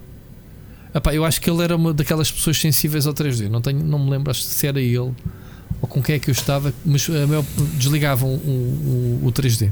Eu acho que era ele, era uma dessas pessoas. Hum, epá, o- o- só que para mim fazia sentido era aquele efeito 3D, porque senão os jogos não eram mais do que uma DS vitaminada, não é? Digamos assim. Hum, mas já havia jogos ali para uma portátil na altura bem, bem poderosos, quer dizer, sei lá, dos meus favoritos, uh, gostei muito do Kid Icarus, um, gostei do Resident Evil, o Dead or Alive. Ah, está um, só dos jogos de lançamento. Não, lembrar-me de jogos aleatórios, jogos que Sim, foram que me lembro eu de, de eu admito que, jogar. o- que o line-up de lançamento eu não me senti muito Ah, isso eu entusiasmado nem me lembro, nem sequer me lembro. Não é que estás a descrever? É o Street Fighter, não era? Era o Pilot Wings? Não, não, estava a falar do Kid Icarus, que não foi de lançamento, foi depois, que até Foi saiu com o depois. suporte. Não, mas estou a dizer o, Pi- o Pilot Wings era, era o ah, o Pilot, Pilot Wings. não é? Wings. Não, me, não me lembro dos jogos de, de saída. Não me lembro, sinceramente. Hum, o Street Fighter sim, era o jogo de lançamento. Ah, sei lá. Não me recordo assim ao certo. O que é que foi assim saindo? Eh, Sabes que eu tive eh, histórias ligadas a 3DS. Eu devo ter tido a única consola em Portugal com defeito. Hum? Uh, Lembro-me na altura quando eu recebi a consola da Nintendo, uh, estava o Calvinho ainda à frente, e a minha consola, quando tu a poisavas, desligava-se. Havia ali um mau contacto. Quando, ele, quando Ui, havia aquela. Aquele contacto físico entre a consola e qualquer superfície, ela desligava-se. Poisavas, desligava-se. E eu dizia, pá, isto desliga-se. E o Calvinho, não pode ser, mano, não pode ser, ninguém se queixou disso. Pá, mas a minha faz isto. Até que um dia que eu vou ter com ele, mostro-lhe, eu pego na consola, pois e ela desliga-se. Pronto, já ficou logo lá, nem, nem sequer voltou. Hum, mas de resto foi uma consola, pronto, e a, evolução da consola ao longo dos anos, as versões eh, maiores, assim, a primeira era muito pequenininha. Eh, Olhando depois para a versão mais avançada da, da XL e não sei o que, pensei, "Ei, como é que a gente conseguia jogar com um ecrã tão pequenino, tendo uma ao lado da outra? Mas era, pá, eu gostei bastante da, da consola. Gostei bastante da Eu não fui um early adopter da 3DS. Ok, no, no ano de lançamento ainda estava a divertir-me com a minha. eh, eu, eu tenho quatro Nintendo DS. um, Também eu portanto, tenho 4 ou 5 ou 6, já nem sei. Tenho E pá, várias e- versões. e adoro, adoro. Ofereci à minha tia uma DS Lite eh, que ela ainda a usa. um, a 3DS eu comprei no lançamento da XL. Porque eu sempre preferi as, as consolas maiores. E era aquilo que eu te dizia. Por acaso fui confirmar. O line-up original, eu ainda experimentei a DS umas quantas vezes. Já agora, se o Machado nos estiver a ouvir, por favor, eh, envia-nos um áudio a contar o teu, a tua experiência, porque o Machado ganhou um prémio qualquer. No, foi uma, das primeiras pessoas a fazer pré-reserva da consola 3DS, ou uma coisa qualquer em Portugal, e tem um, teve umas ofertas exclusivas que ele mostrou-me já me mostrou várias vezes quando fui à casa dele. Mas o line-up original da Nintendo não era entusiasmante, ou seja, da parte, do ponto de vista da Nintendo, como eu dizia, era o Pilot Wings Resort, tinha o Steel Diver e o Nintendo Dogs Plus Cats. E depois de third parties eram ports, era o Super Street Fighter 4 3D Edition, o The Sims 3, o Madden, o PES 2011, o Lego Star Wars 3. Epá, não era assim um Não assim catálogo. brutal. Yeah. O segundo ano da, D- da 3DS, já com o lançamento da XL, epá. ah, muito, muito, muito. uh, Só por curiosidade para ver o que é que saiu em 2012, mas eu acho que já. Pois, uh, Kid Icarus Uprising, New Super Mario Bros. 2, Resident Uhum. Evil Revelations, Paper Mario Sticker Star, Mario Tennis Open, que foi o primeiro review que eu escrevi para o Rubber. Um, Fizeste ah, vários jogos. Lembro-te que foi o- a primeira vez que eu joguei o Ocarina of Time a 3D. Pá, que luxo. Foi, foi, foi brutal. Ahm, o, Super, o Super Mario 3D Land. Ok. O, Sai a um excelente. do. A, mi- a minha consola vinha com o Professor Layton and the Miracle Mask. Foi uma promoção que fizeram em Portugal. Uh, não lembro se era nas lojas Game ou não, em que tu podias, tu compravas a consola e recebias um voucher e, e escolhias um jogo de um- uma lista de quatro e eram jogos recém-lançados. Uhum. E eu escolhi o Professor Layton and the Miracle Mask porque eu já tinha jogado os jogos anteriores todos na DS. São E ainda hoje sou um grande fã. Aliás, este fim de semana estive a jogar um bocadinho com o meu filho um dos Professor Laytons que tenho na, na, na DS. Yeah. Depois tivemos. ahm, ia dizer aqui um jogo. Uma curiosidade foi na altura ahm, o Dragon Quest 11 que saiu para. ahm, foi o 11? Para a 3DS. Um não, não sei se foi esse que foi o exclusivo. Que era aquela do. Da Square Enix lançar eh, o jogo Dragon Quest na consola que mais estava a bombar no momento. E a 3DS, como era, apanhou um Não foi episódio nove, exclusivo. Foi o 9, não foi? Foi o Foi o 9, pronto, foi o 9. Ahm, foi o 9, foi. Foi, Foi o nove, depois não o foi? 8 foi na PlayStation 2, que foi um grande sucesso, mas depois o 9, ok. Mas o 11 ainda saiu. Eu tropecei aqui no 11. O eh, 11 que saiu, saiu saiu para 3DS. na, na 3DS, saiu, saiu, saiu Yeah. sim senhor. Sim, mas a versão que tanto eu como tu temos muitas horas dedicadas é a Definitive Edition na Switch é obrigatório. Yeah. Mesmo, mesmo. Enfim, grandes memórias, uh, Sírio. Obrigado. Por acaso não tinha aquele alinhamento. Obviamente, o, o Mario Kart 7, muito bom. Mais uma vez. Ahm, sei lá, estou a ver aqui uma lista de jogos que eu joguei na, na 3DS. Bem fixe. Muitas horas despendi também no Animal Crossing. Basicamente, eu sabia que tinha jogado e era o bastante Leaf. familiar a versão Wii. Sim. Esse por acaso foi o Miguel Eh, que fez análise e ele. eh, E sim, o Miguel também passou lá não sei quanto tempo agarrado. Joguei, não joguei bastante, pronto, que eu nunca sou, não fui fã, mas joguei bastante. Ainda joguei bastante e fui, vê-los- fui ver este jogo em Espanha. Tenho fotos com os criadores, Ok. com os fofinhos, com os, com os bonequitos. Mas pronto, estão à parte. Bom, mais alguma coisa que tenha lançado? Ah, o Ghost the Goblins Re- Re- Resurrec- Resurrection. Porra, estou com trava, trava línguas. Ahm, o Secanda do Sírio fez-me uma donation de uma live a dizer vai jogar este jogo amanhã porque eu não, não ia receber o jogo.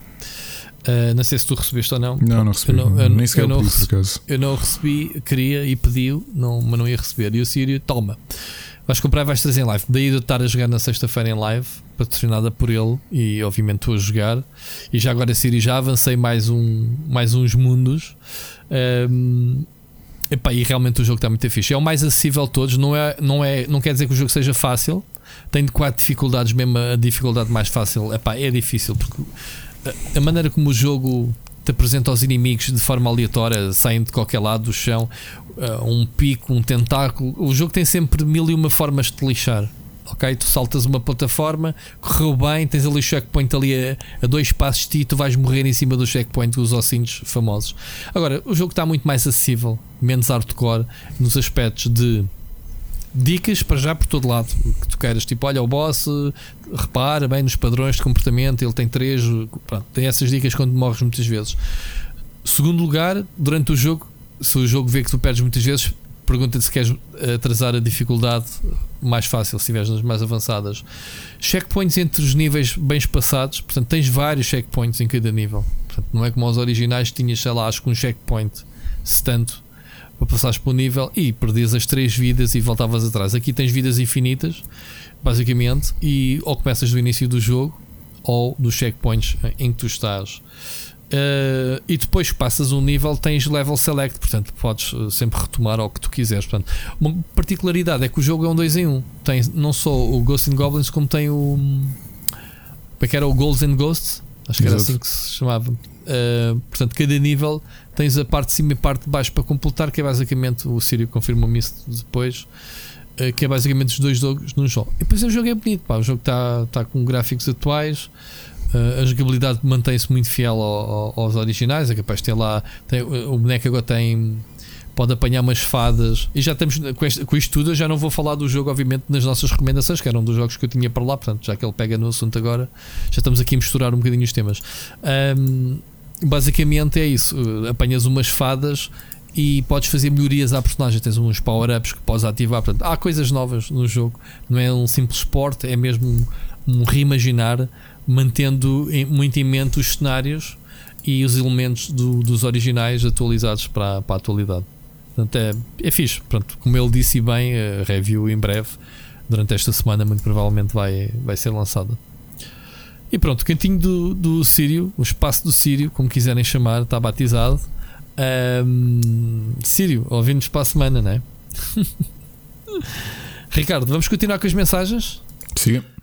Uh, vamos ouvir agora, hoje. temos ainda muitas. Vamos ouvir o Nuno Marcos, está bem? Uh, se eu souber onde é que ele anda, está aqui. Siga.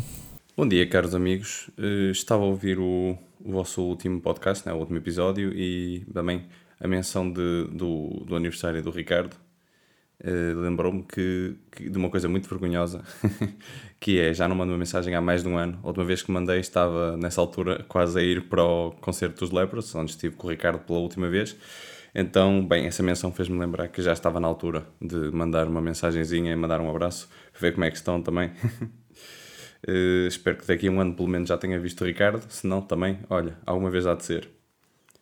Uh, a mensagem do Sírio também achei muito engraçada e agora vão ter que me perdoar porque isto vai ser um atentado contra a natureza e o Sírio vai provavelmente descobrir a minha morada e, e vir cá ter comigo, dar uma autoralitada, não é? Mas uh, provavelmente eu não joguei nenhum jogo de Zelda, ah, penso eu. Lembro-me apenas de ter jogado uh, um jogo de Game Boy da Zelda, porque um amigo meu tinha e emprestou-me, mas nem sequer acabei porque basicamente uh, pronto, tive que devolver o jogo, então olha, ficamos por ali. Sempre quis jogar muito, como, como o próprio Rui diz, não é? Uh, quero fazer uma maratona deles todos, também eu quero, mas o que eu gostava ainda mais é que alguém nos oferecesse, porque não estou a ver a comprar os jogos todos para jogar. É uma, uma catrafada de dinheiro. Mas um dia deste, um dia deste isso há de acontecer. Em relação a jogo favorito retro da Capcom, agora mais uma vez o Shiro vai me bater, por se lembrar, e vocês calhar também, porque para mim retro, PlayStation não já é retro, embora eu também tenha jogado uh, Genesis e outras coisas assim, mas para mim talvez o meu jogo favorito, por ser muito importante para a minha infância, será o Mega Man Legends 2 que é um bocado uma ovelha negra do franchise do Mega Man, mas pelo menos também já partilho isso aí com o Ricardo, mais uma coisinha. Eh, é um jogo que pá, marcou muito na altura porque eu na altura só tinha jogado jogos assim basicamente mecânicos, não é? ou seja, com, sem narrativa, assim, sem, grande, sem grande aposta, não é? E aquela estética do jogo, eh, bastante anime, eh, pronto, interessou-me muito e fiquei muito envolvido com os personagens e com a narrativa. Depois, em relação aos Daft Punk, como o Ricardo, como digo, é o meu, o meu disco favorito também é o Interstellar 5555, ou lá como é que se chama. E não, não, Shiri nunca fiz amor ao som de, de Daft Punk, mas já fiz amor por causa de uma música Daft Punk, portanto temos aí uma, digamos, uma linha que une estas coisas, não é? Uma linha que, que, que pelo menos faz essa ligação. Uh, se, falando já da Capcom, por acaso, vocês falaram um bocado do, do Studio Clover, eu tenho aqui esta ideia, sempre quis fazer tipo um mini documentário sobre o Studio Clover e a equipa, um bocadinho antes e depois o que aconteceu ali na altura do Okami, porque sempre gostei muito da equipa, não é? E, mesmo agora adoro Bayonetta e, adoro jogos da Platinum e, e, vão buscar muito, não é? Ao Okami. e, e ao Beautiful Joe, como mencionou muito bem o Ricardo. E pá, é um dos projetos, como vocês dizem, também tem muitos projetos que querem fazer e, e, e pronto, vai-se adiando, mas um dia deste vai ter que acontecer. Uh, por falar em projetos e Patreon, olha, eu apoio, se vocês fizerem, contem comigo, eu apoio-vos no que quiserem, nem que seja só financeiramente, mesmo com suporte em alguma coisa que precisem. Estamos aqui é para ver projetos florescer não é? e, e ver mais coisas, que é sempre bom. Uh, em relação a MMOs, vocês têm falado muito do Warcraft, mas uh, vocês esquecem-se sempre de um jogo, que é o Final Fantasy XIV. Final Fantasy XIV é provavelmente o segundo MMO maior de, neste momento. O, o Warcraft anda na, na, volta dos 4 milhões de jogadores, como vocês disseram, e o, e o Final Fantasy XIV tem pelo menos 2 milhões e meio. É um jogo que está muito, muito fixe. Comecei a jogar no outro dia, o Trial, e está mesmo muito bom. Uh, vamos ver. Eu acho que ainda tem pelo menos mais 2 anos de conteúdo pela frente. Não é o WoW, mas é, mas é enorme e, tem, e é perfeitamente sustentável e foi incrível como o jogo passou de uma coisa completamente descartada inicialmente para algo de tão boa qualidade. Uh, bem, por esta mensagem acho que é tudo também. Podia ter aqui montes de coisas para dizer de todos os episódios que, que já ouvi e que não mandei mensagens, mas não vos quero ocupar muito mais o tempo. Uh, mando só um abraço e posso perguntar, já como vocês de certeza vão falar disso, o que é que acharam do State of Play. Eu gostei muito, até porque Solar Ash Kena, Deathloop, tem tudo muito a bom aspecto, já para não falar do DLC do Final Fantasy VII Remake, mas parece-me que a, a, Sony está a conseguir arranjar muitos indies interessantes e estamos, estamos num bom ano. Não preciso de Horizons nem de, de God of War para, para já ficar contente com o que vai sair, então com Ratchet nem se fala. Bem pessoal, um abraço, fiquem bem, continuem com o podcast e já sabem, podem sempre aqui contar com o Nuno. Grande Nuno, pá, grande mensagem, boa de temas um, Ricardo. Nem, isto custa-me a brava. Realmente o, o meu dia de anos né, faz hoje 12 meses. Foi a última vez que estive com este. Pá, o Nuno é quase um irmão mais novo para mim. Gosto mesmo muito, muito, muito dele. Hum. E, e, isto é, não, sei, não é o álcool a falar, porque também só bebi um copo de, de, de licor de whisky. Uh, mas pá, se há coisa que o dia de hoje me, me pesou foi isto, meu. Não, não, não poder abraçar os meus amigos, não, não poder estar convosco, não poder brindar convosco. E sintam-se brindados e guardemos todas as comemorações que não fizemos para, para mais tarde e, pá, e olha, aguentemos. Verdade. Verdade. Então o, o Nuno não jogou nenhum Zelda, portanto, não. Há muita gente que não. Lá ver, eu também não joguei muitas séries das consolas, quer dizer, todos. É, nós não podemos ser censurados claro, não jogarmos não é X ou Y tudo, jogo. Claro que sim. Obviamente que o Zelda é um, é um daquelas séries mais imediáticas. É pá, yeah, mas houve muitos episódios e, como mas, eu disse.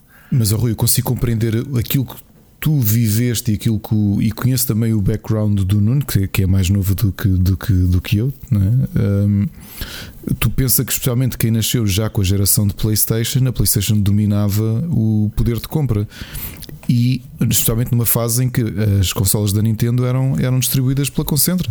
É? Claro, claro. Novamente, claro. quando a Wii saiu, o meu amigo que comprou o Wii no Zero Day, eu fui com ele à Toys R Us. Era onde havia à venda, garantidamente. Pois, era ridículo. Eu lembro-me disso. Lembro Percebes? Disso. E, e, PlayStation e, não é retro, não, já agora. Fogo. Então não é. O Miguel Cruz, se estiver a ouvir isto, ele, ele dir-nos-á que PlayStation 3 é retro. Uh, eu só há pouco tempo, é, lá está, pelo, pelo pessoal entendido em retro, dizem duas gerações atrás é, é retro. É retro, exatamente. Portanto, se eu a PlayStation 5, a PlayStation 3 passa a ser retro. Pronto, a partir daí. Não e sei se é essas regras. Se Oh, Rui, desculpa.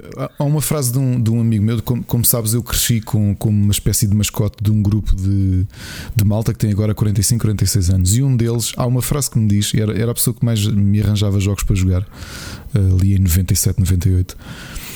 E jogos e livros e álbuns. E ele um dia diz uma frase que eu, que eu, que eu marquei para sempre, que é quer queiramos, quer não, a nossa vida não, não vai ser suficiente para nós jogarmos tudo aquilo que gostaríamos de jogar.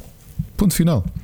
Primeiro porque o mercado não para, ou seja, tudo aquilo dá, que tu tens para trás que não jogaste a cada mês adicionaste X jogos que gostarias Sim. de jogar e que vão ficar em backlog. Claro. E as horas que é preciso para cada um. impossível. Não tens. É impossível. Não Precisávamos de múltiplas vidas para conseguir usufruir de tudo aquilo que gostávamos de usufruir.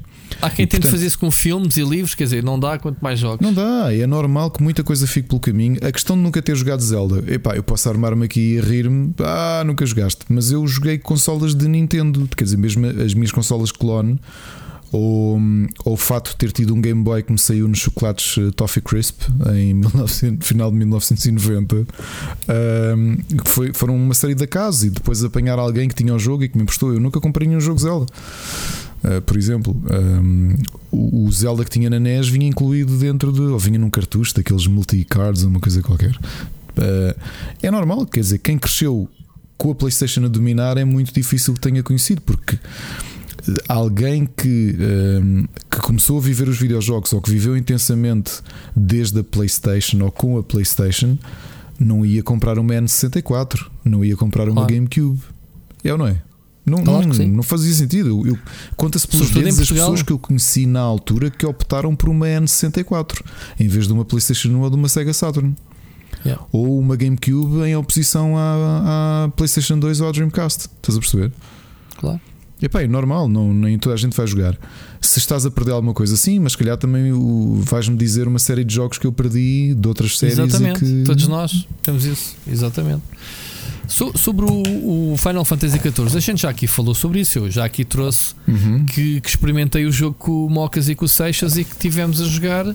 E que, epá, uh, respeito que o jogo esteja espetacular. Eu, como gosto do, do género, gostaria muito de o jogar. Não, não me apetece pagar realmente por ele.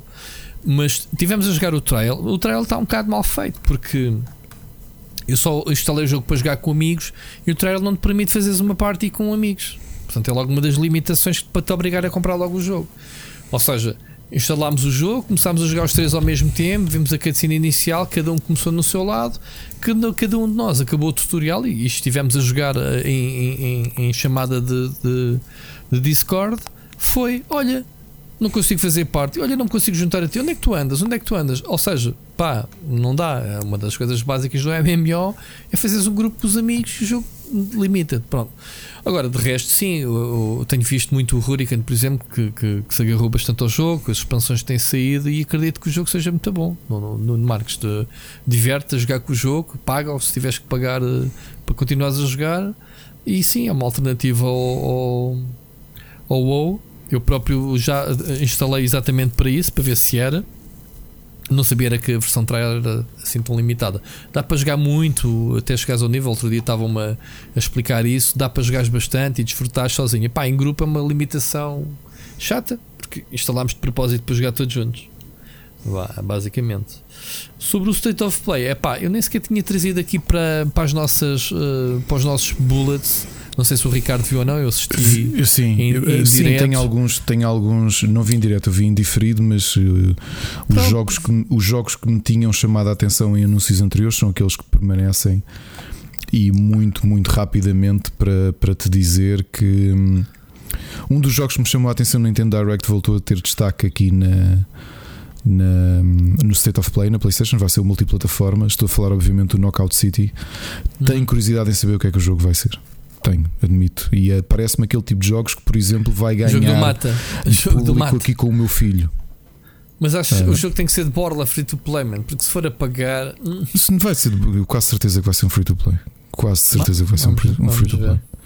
Ou que vai ser incluído no Plus ou uma coisa. Ah, não, por acaso 19,99 de dia 21. É pagar, é, sim, sim, mas estou a dizer é se não. se Eu não sei, se- vamos ver. Mas, mas tem, tem, tem parece. Epá, para um, para um tipo de jogabilidade mais casual, talvez. Ah, talvez, talvez funcione. O Kena Bridge of Spirits eu já o tinha adorado quando. Fogo, é um dos jogos- naquele, É. naquele State of Play de, de anúncio da PlayStation 5.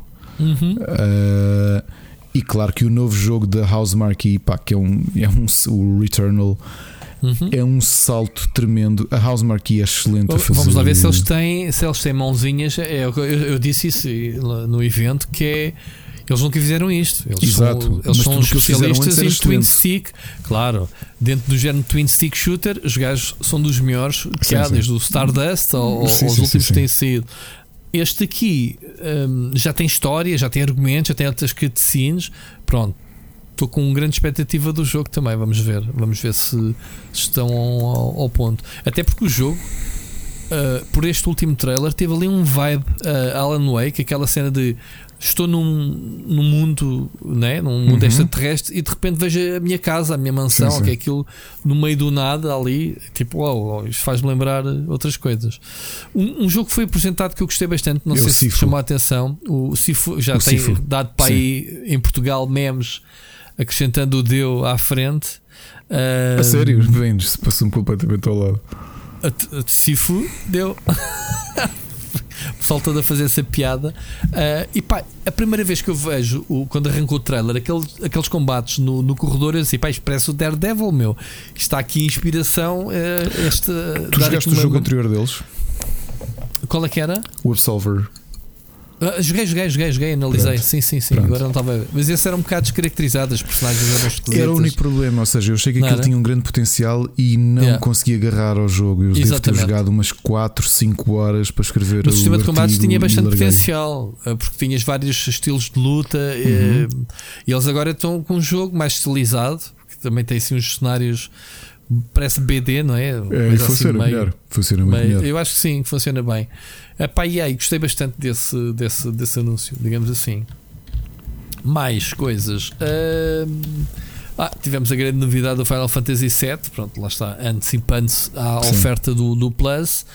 Com Já agora, ah, que um- oferta, eu quando vi o anúncio, comentei logo com, aqui com a Ana, pá, ofereceres. eh, e e o, o Mocas disse-me que tu, antes disso, estavas relutante que eles pudessem oferecer Tava. o. o- Epá, esta que era frutar mais. Sim, sim, sim. Epá, ofereces um Final Fantasy VII num plus, num plano em que tu estás à espera já dos próximos capítulos e eu, eu acho que deve ser um dos jogos da Square que vai vendendo. Estás a ver? Que eu acho que é sempre vendável. Não estava a ver o jogo pá, com uma craveira destas a sair no, no, no Plus. Pá, ainda bem, para mim, quanto mais ofertas destas para o, para o pessoal, é isso é que vende os serviços. Atenção. E- Eh, se houvesse. Sim. E, Rui, o último comentário, e realmente tenho que concordar com o Nuno, eh, do ponto de vista de indies, a PlayStation a fazer mais uma, um- uma a estender a mão a, a mais um grande, um potencial grande jogo da Anapurna. Anapurna realmente tem um, um- os jogos em que eles apostam têm um- uma estética muito definida, tem que ser uma estética muito forte para haver uma aposta da, da Anapurna. E temos o Solar Rush, que também me pareceu um jogo que depois de ver o, o trailer fiquei bastante, bastante impressionado. Parece Eh, mais um daqueles jogos tipo Journey, muito coloridos, muita. Vamos ver, vamos ver como é que. Um Eh, bocado com mais ação do que o Journey, talvez. Tiveste Eh, um Five Nights at Freddy, mais um. Security Breach. Hum, Pá, não, não- essa foi daquelas que eu vi. Mesmo o Oddworld Soulstorm, Soulstorm Yeah. vamos ver como é que vai sair. Sabe? Eh, Ah, mas, mas, tá- mas estava a dizer que o Final Fantasy VII Remake vai, vai ser para PlayStation 5 gratuito para quem comprou. Para quem comprou a, a versão PlayStation 4, né? uhum. Só que depois há aqui uma coisa muito esquisita que eu só depois, mais tarde, é que me, me o episódio da Yuffie, que é este DLC, é adquirido em separado. Epá, isso daí é, é com o direito, eles, eles vendem os DLCs se quiserem, não é isso que eu ponho em causa. Eu comecei a achar estranho com o trailer, eu não joguei isto, que é isto? Meu, pronto, não era dizer, só, não sim. era um simples. O pessoal começou logo a dizer: é pá, se calhar já é o episódio 2. Não, mas isto de cenários é do 1, um, tipo, já, o ataque à fábrica da La Macon, ou como é que se chama aquilo, ah, do Maco, ou como é que se chama, a reconhecer o cenário, mas estava a ver outra personagem. Então aquilo é uma- um mini episódio dedicado àquelas personagens ali nos entretantos. Pá, eu acho bem, isso é conteúdo de história ah, feito para dar algo, fazer alguma ponte até esperarmos pelo 2, que se venda. Não é isso que me afeta. É isso daí acho pá, legítimo que se, que se cobre o DLC. Ah, é de borda se tiveres e não pagas Que é PlayStation uma- 5. Borla, Aquilo que eu achei o Machado, estranho- já avisar, não é de Borla, estás a pagar. Sim, Não, mas não, é, não, é não, não, não, não, não, não, não, não estou a falar no Plus. Eu estou a falar quem comprou o jogo vai ter upgrade agora, que o jogo está a sair na PlayStation 5. O, o upgrade do jogo, percebes? Sim. Não tem nada a ver com o Plus, isto que eu estou a dizer. Eu já sei do Plus. Eu estou a dizer é que foi anunciado que o Final Fantasy VII vai sair para o PlayStation 5. Ao mesmo tempo foi oferecido o 4 a versão PlayStation 4 no Plus. É isso que eu quero dizer.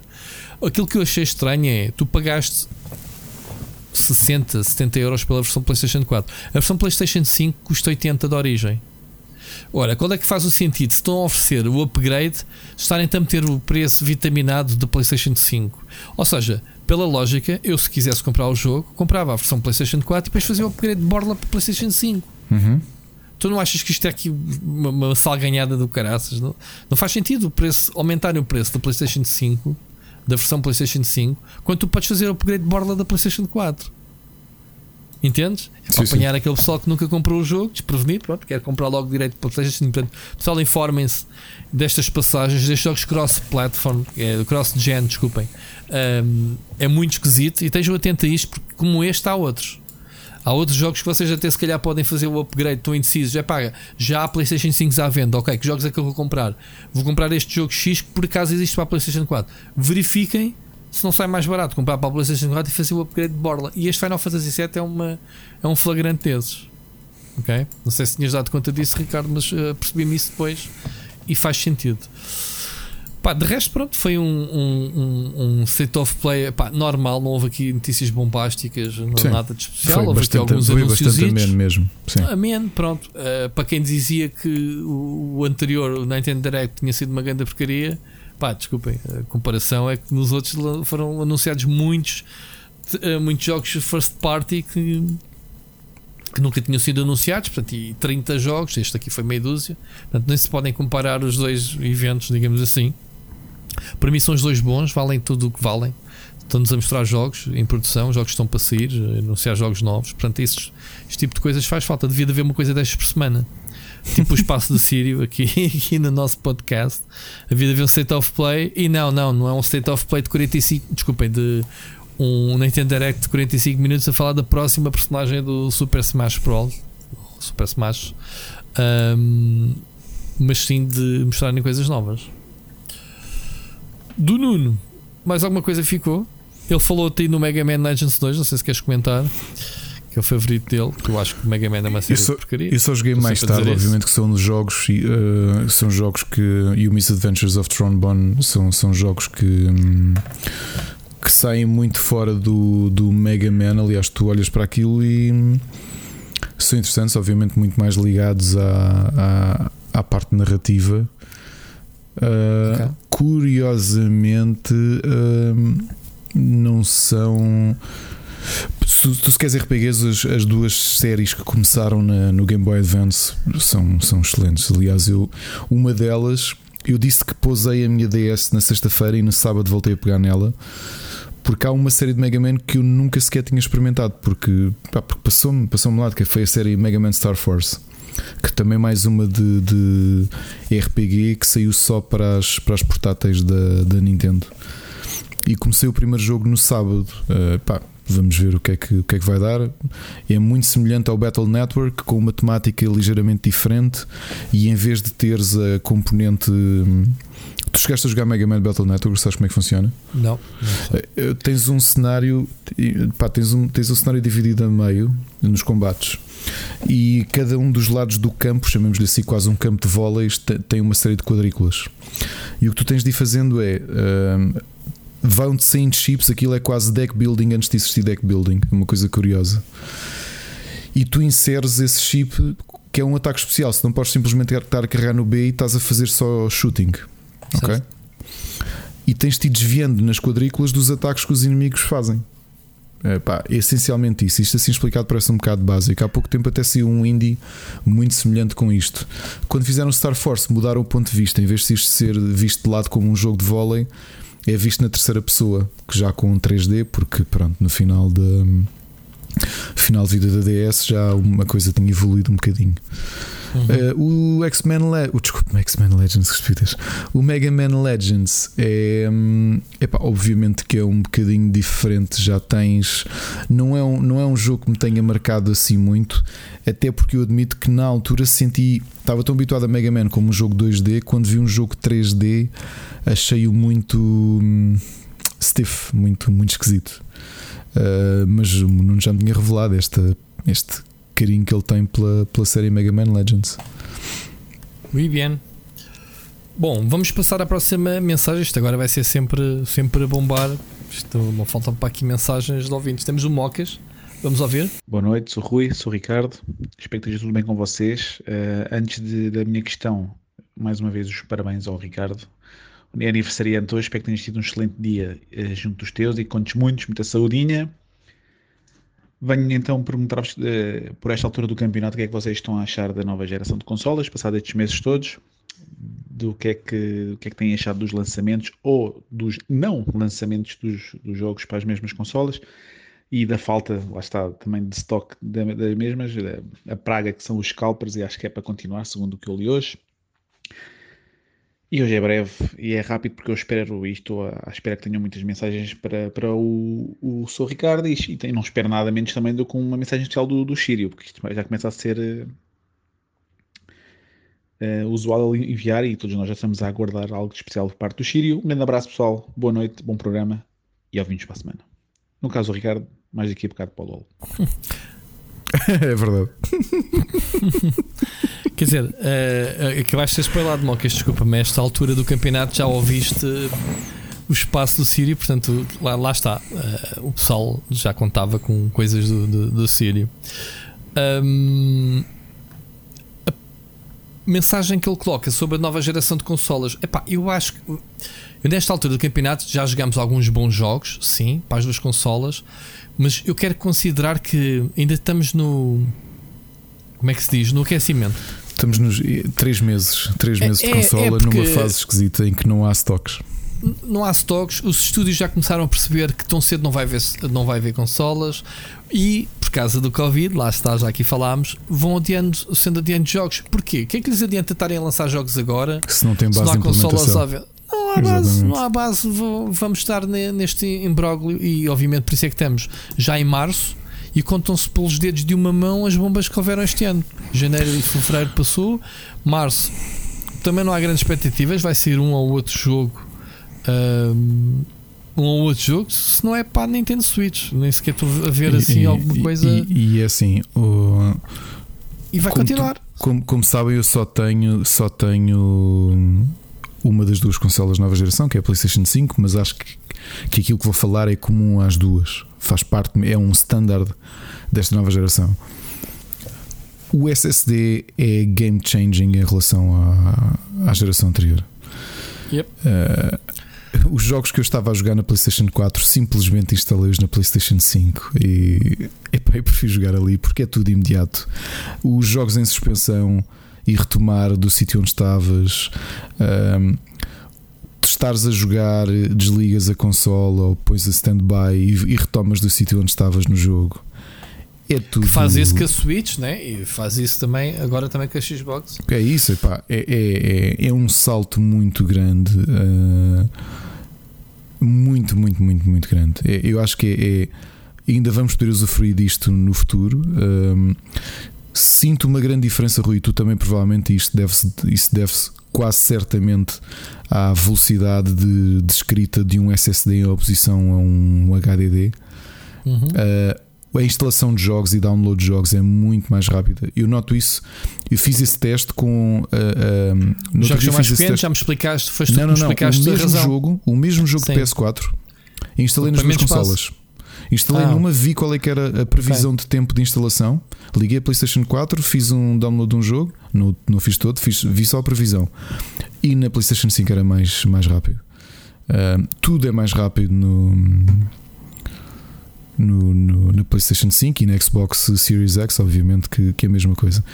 Uh, estou a gostar do comando uh, bastante, bastante. Tá, tu, eu ainda não experimentei, não tive com o comando da Xbox Series X na mão, uh, mas tu já falaste dele. Gosto deste novo comando da PlayStation 5 e hum, a nível de conteúdo, nós não temos praticamente nada ainda. Exatamente. Não temos praticamente nada e, e, não vai haver tão cedo. E desta vez o Covid não é só desculpa, que o Covid entra como, como justificação literalmente tu não teres consolas. E nós temos, novamente, os videojogos são entretenimento, são cultura, mas são sobretudo negócio. Não te faz sentido tu quereres fazer um lançamento para uma, para uma plataforma que não existe stock à venda. Não é uma questão de não haver vontade de comprar. Existe muita vontade, aliás. O Oscar que nos mandou mensagem também, não foi? Uhum. Uh, não sei se a conduzir ou não. Ele finalmente conseguiu uma PS5. Ah, muita gente conseguiu agora a PlayStation 5 porque houve uma, uma- uma- um reforço de stock, sobretudo no Reino Unido. Houve um. Pá, mas isto é assim: eles são dependentes dos semicondutores. E neste momento há várias indústrias eh, a se embarcarem aos semicondutores, não há hipótese. eh, Na tudo ao tio, tio, não é só as consolas. É a indústria automóvel, é a indústria dos computadores. Portanto, não há, não há as matérias-primas para construir consolas, que é comum a outras indústrias. A gente é que pensa que é só o console. Pá, não é, não é. Os chips, a AMD não tem processadores até ao, a meio do, do, do ano. Já disse que não tem. Não tem capacidade de fornecimento. E, de quem, quem- e, a- AMD fornece a quem? Tanto a PlayStation como a, tanto a Sony como a Microsoft. Portanto, vai ser assim. Opa, e obviamente que eh, lançar jogos por lançar, jogos de nova geração, as editoras vão, vão esperar. isso. Vão esperar. Pá, eu voltei outra vez a receber jogos PlayStation 4 e estou a analisar jogos PlayStation 4 porque é o que está a sair. Ou eles lançam agora as. Epá, e, já nem choca tanto. Lançam agora a PlayStation 4 e depois mais tarde lançam para a PlayStation 5. Vai- Vão saindo, vão saindo alguns jogos, obviamente, para respeitar quem tem consola. Pá, porque parece que não, malta. Parece que não. A PlayStation vendeu 5,5 milhões de unidades no Natal. E eles dizem que foi muito mais consolas que meteram na rua do que meteram da PlayStation 4, mesmo com o Covid.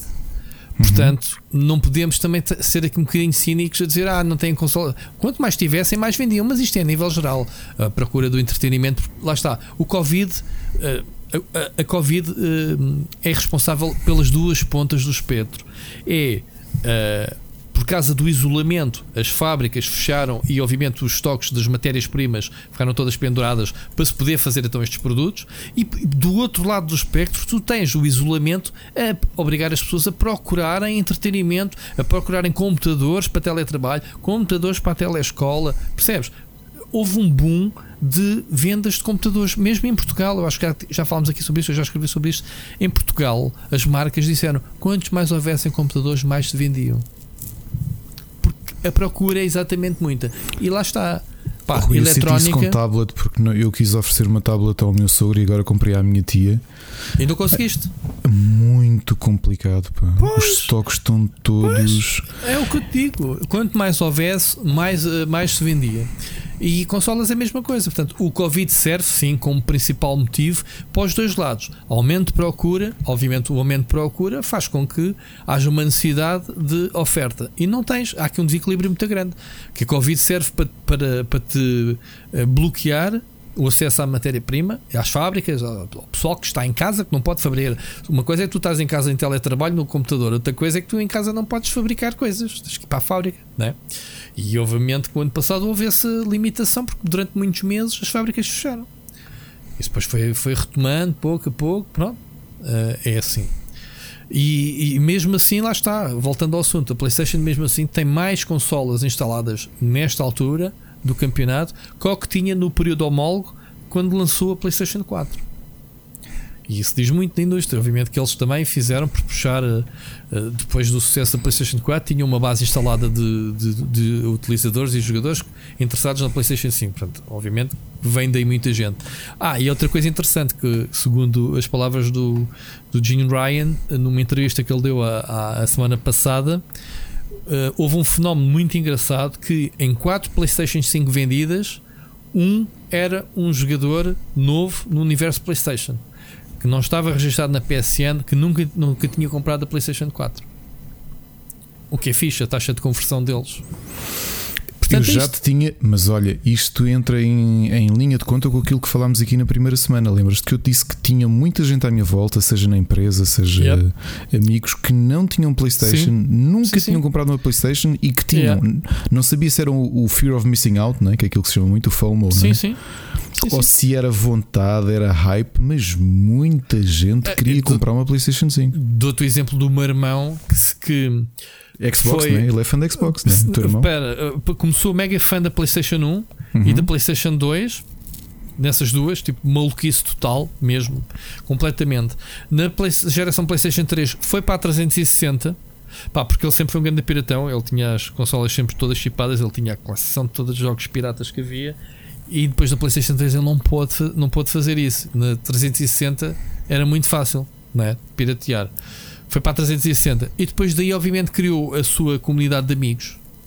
Jogar FIFA, Call of Duty Online. ahm, que o transportaram para a Xbox One. Pronto, na Xbox One ele já não, já não fazia pirataria. Acho que não se pode, digo eu. Ou pelo menos ele nunca me disse que fazia. Mas os jogos, mas já tinha os amigos que vinham de trás. Percebes? Ahm, e agora, da Xbox One, já quer saltar outra vez para a PlayStation 5. Já mandou fazer perguntas como é que era, jogos estavam fixos aqui.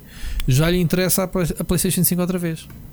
Daí, pronto, mas isto o Jim Ryan disse que houve ali muito trabalho feito de, de criar eh, aqueles antes da Covid, né? de criarem hype, de criarem eh, vontade das pessoas quererem ter uma PlayStation 5 e depois lixaram-se porque a procura acabou por ser maior que a oferta. Isso para uma empresa é um tiro no pé, né? Qualquer empresa que não tenha produto para entregar à procura, tipo, já foste, estás tramado. Ahm, mas pronto, Ah, Mocas, epá, eu gosto muito desta geração. Gosto muito desta geração de, de consolas. Que na realidade ainda mal começou. Que mal começou, mas estou a dizer, o, o ambiente, estas vantagens Uhum, que sim, tu sim. acabaste de ter. Sim, o. SSD é um game changer. No caso da PlayStation 5, o, Dual, o DualSense é brutal. É, se bem que muitos jogos, eh, muito poucos jogos ainda estão a tomar partido da- do potencial do, do comando. Ainda agora joguei o, o de carros, o Destruction All, All Stars, e eh, tomava partido do, do- do- dos triggers eh, adaptativos, né? Uhum. Os jogos de third party nem por isso, não apanhei muitos que fizessem isso. é epá, mas isto tem, tem muito potencial. E quando começámos a ver aí as grandes bombas ah, a surgirem, já com maior conhecimento da consola, que é o que acontece ao longo da vida da consola, só que o que podemos dizer é que se calhar o primeiro ano de vida vai ser arriscado. Portanto, esta geração depois vai acabar mais tarde, pelo menos mais um ano, a continuar assim, porque estamos no ano zero, estamos no, as consolas é como se não tivessem saído, vá lá, exageradamente, porque em termos de negócio, em termos de lançamento de jogos, ainda não tivemos grandes. Já temos a consola, parece não há 5 meses. Novembro, dezembro, janeiro, fevereiro, março, pronto, temos quase 5 meses de, de- duas consolas no, no- no mercado. Agora, mas estou a gostar tanto da PlayStation como da Xbox. E estou a gostar bastante também da, da Xbox. Pá, já nem me importa agora qual é a versão que mandem. Mandem-me uma, uma qualquer que eu, que eu gosto de, de jogar nas duas. Portanto, é isso. Tanto que me remeti, tinha, tinha comprado uma grande máquina de PC o ano passado e só queria coisas para PC, já voltei outra vez a querer coisas para, para consolas. Uh, porque pronto, os jogos para PC também começam a ficar cada vez mais pesados, não é? É isso. Tens alguma coisa a acrescentar mais? De mocas? Não? Então Não, vamos só ouvir. literalmente uma, eh, estás a ouvir isto, provavelmente sabes que eu falei contigo depois de gravar este podcast para irmos perder uns jogos de League of Legends. Mas não vais dar spoilers do, do episódio a mocas. Não, Não. não vais fazer Não, isso. nunca faço isso. Então, olha, vamos, vamos ouvir agora a mensagem do Seixas, ok? Olá Rui, olá Ricardo. Esta semana era só meu para dizer que o Outrider está espetacular e que estou com muitas expectativas para o, para o jogo quando sair no dia 1 de Abril. E acho que é só isso esta semana. Um abraço e ouvimos para a semana. Ah, e já agora, parabéns ao Ricardo. Um abraço. Obrigado, Seixas. Muito Pensavas que obrigado. eles iam embora, sem dar os Muito bom, Muito Já- bom. Nós, nós temos os melhores ouvintes do mundo, pá, é o que eu digo. Só miminhos. Nós Olha, temos os melhores ouvintes barra amigos. Pá. Olha, pessoal, é, eu cada vez sinto mais isto. Uma das coisas que nós vamos mesmo comemorar quando esta porcaria toda acabar e pudermos ter um mínimo de, de relaxing é o próximo evento físico. É o primeiro Temos- grande eu- eu- encontro. eu pá, ia tem que falar contigo. Temos que fazer aí um marco do podcast para fazermos uma festa. Nem que Eu seja naquele é é o- restaurante, naquele restaurante muito conhecido lá. Ehm, sim, mas é um evento. Temos que fazer um. Temos que assinalar e, e- tenho a certeza que já temos massa crítica de ouvintes. Se calhar não tínhamos naquele primeiro que gravámos ao vivo, lembras-te no, no não, Lisboa não. Games Week ou na, Foi no Mosh, é foi. Mosh XL. no Mosh XL.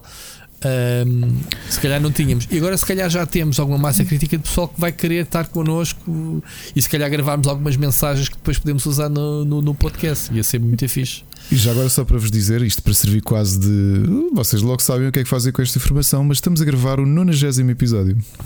Nonagésimo, eu não sei, eu não tenho estado É, a contar por aí. eu tenho, tu tens estado tenho. a fazer tracking, fiz. Episódio número 90, falta 10. Será que ao, ao- centésimo já podemos ir para a rua abraçar-nos e beijar-nos? Ou, ainda é cedo?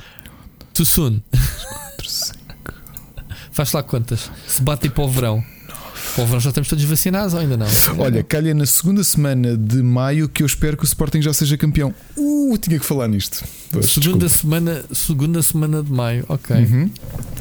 O bem. episódio, o episódio 10, eh, o episódio 100, que estupidez, o, o episódio 100 do Split Chicken, se, se, se tudo correr bem, vai sair dia 11 de maio de 2021. Muito bom. Está tudo previsto. Vamos ver, vamos ver. Sobre a mensagem do Seixas, o Outriders, experimentaste a demo? Ricardo, onde é Não, por isso? não experimentei. Eu joguei em live a semana passada e, e até foi com o Seixas. Eu joguei eu e o Seixas e o Mocas para não variar o trio. E, aliás, se vou falar agora do Outriders, já não vou falar, obviamente, nas sugestões. Considerem isto como uma das sugestões que eu joguei semana passada. A demo está disponível, o do Outriders. Eh, é uma demo daquelas que está ligada ao jogo final, porque isto tem. Isto, isto cheira a, a Game as a Service, estás a ver? Tipo o Destiny 2, vá, digamos assim. Um, e é basicamente. eh, É um jogo da People Can Fly, portanto, um estúdio muito conhecido por ter eh, feito jogos como eh, mais recentemente o Bulletstorm, né? se calhar o que o pessoal mais conhece. Uhum. Uh, mas também fez o, o episódio o, o Gears of War Judgment. Foi lá que até foi lá que eu conheci o João Teixeira, o José Teixeira, quando eu fui lá à People Can Fly nessa altura ainda. Um, e é basicamente isso: é um Gears of War na terceira pessoa. Tem ali muitos uh, vibes de Mass Effect em termos de ficção científica, em termos de pessoal chega a um planeta, de, de- assim. uh, mas pronto, acho que uma boa base para poderem perceber o jogo é um Gears of War, porque o sistema de cobertura é muito semelhante. Eh, Eles pegaram muito dessas mecânicas, eh, só que tem uma, uma história, ehm, tem classes de personagens. Podes escolher uma classe que depois eh, desbloqueias, ganhas níveis de experiência e desbloqueias habilidades especiais.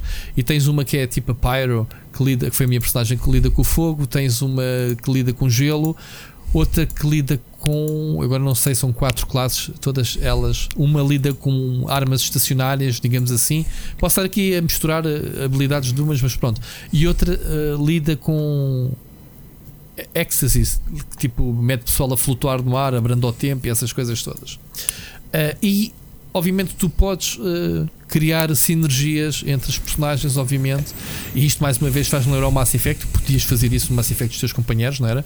Uns usavam os poderes para derrubar o escudo e os outros personagens eh, com outras, outro tipo de armas e habilidades eh, podia tirar a saúde, vá, digamos assim.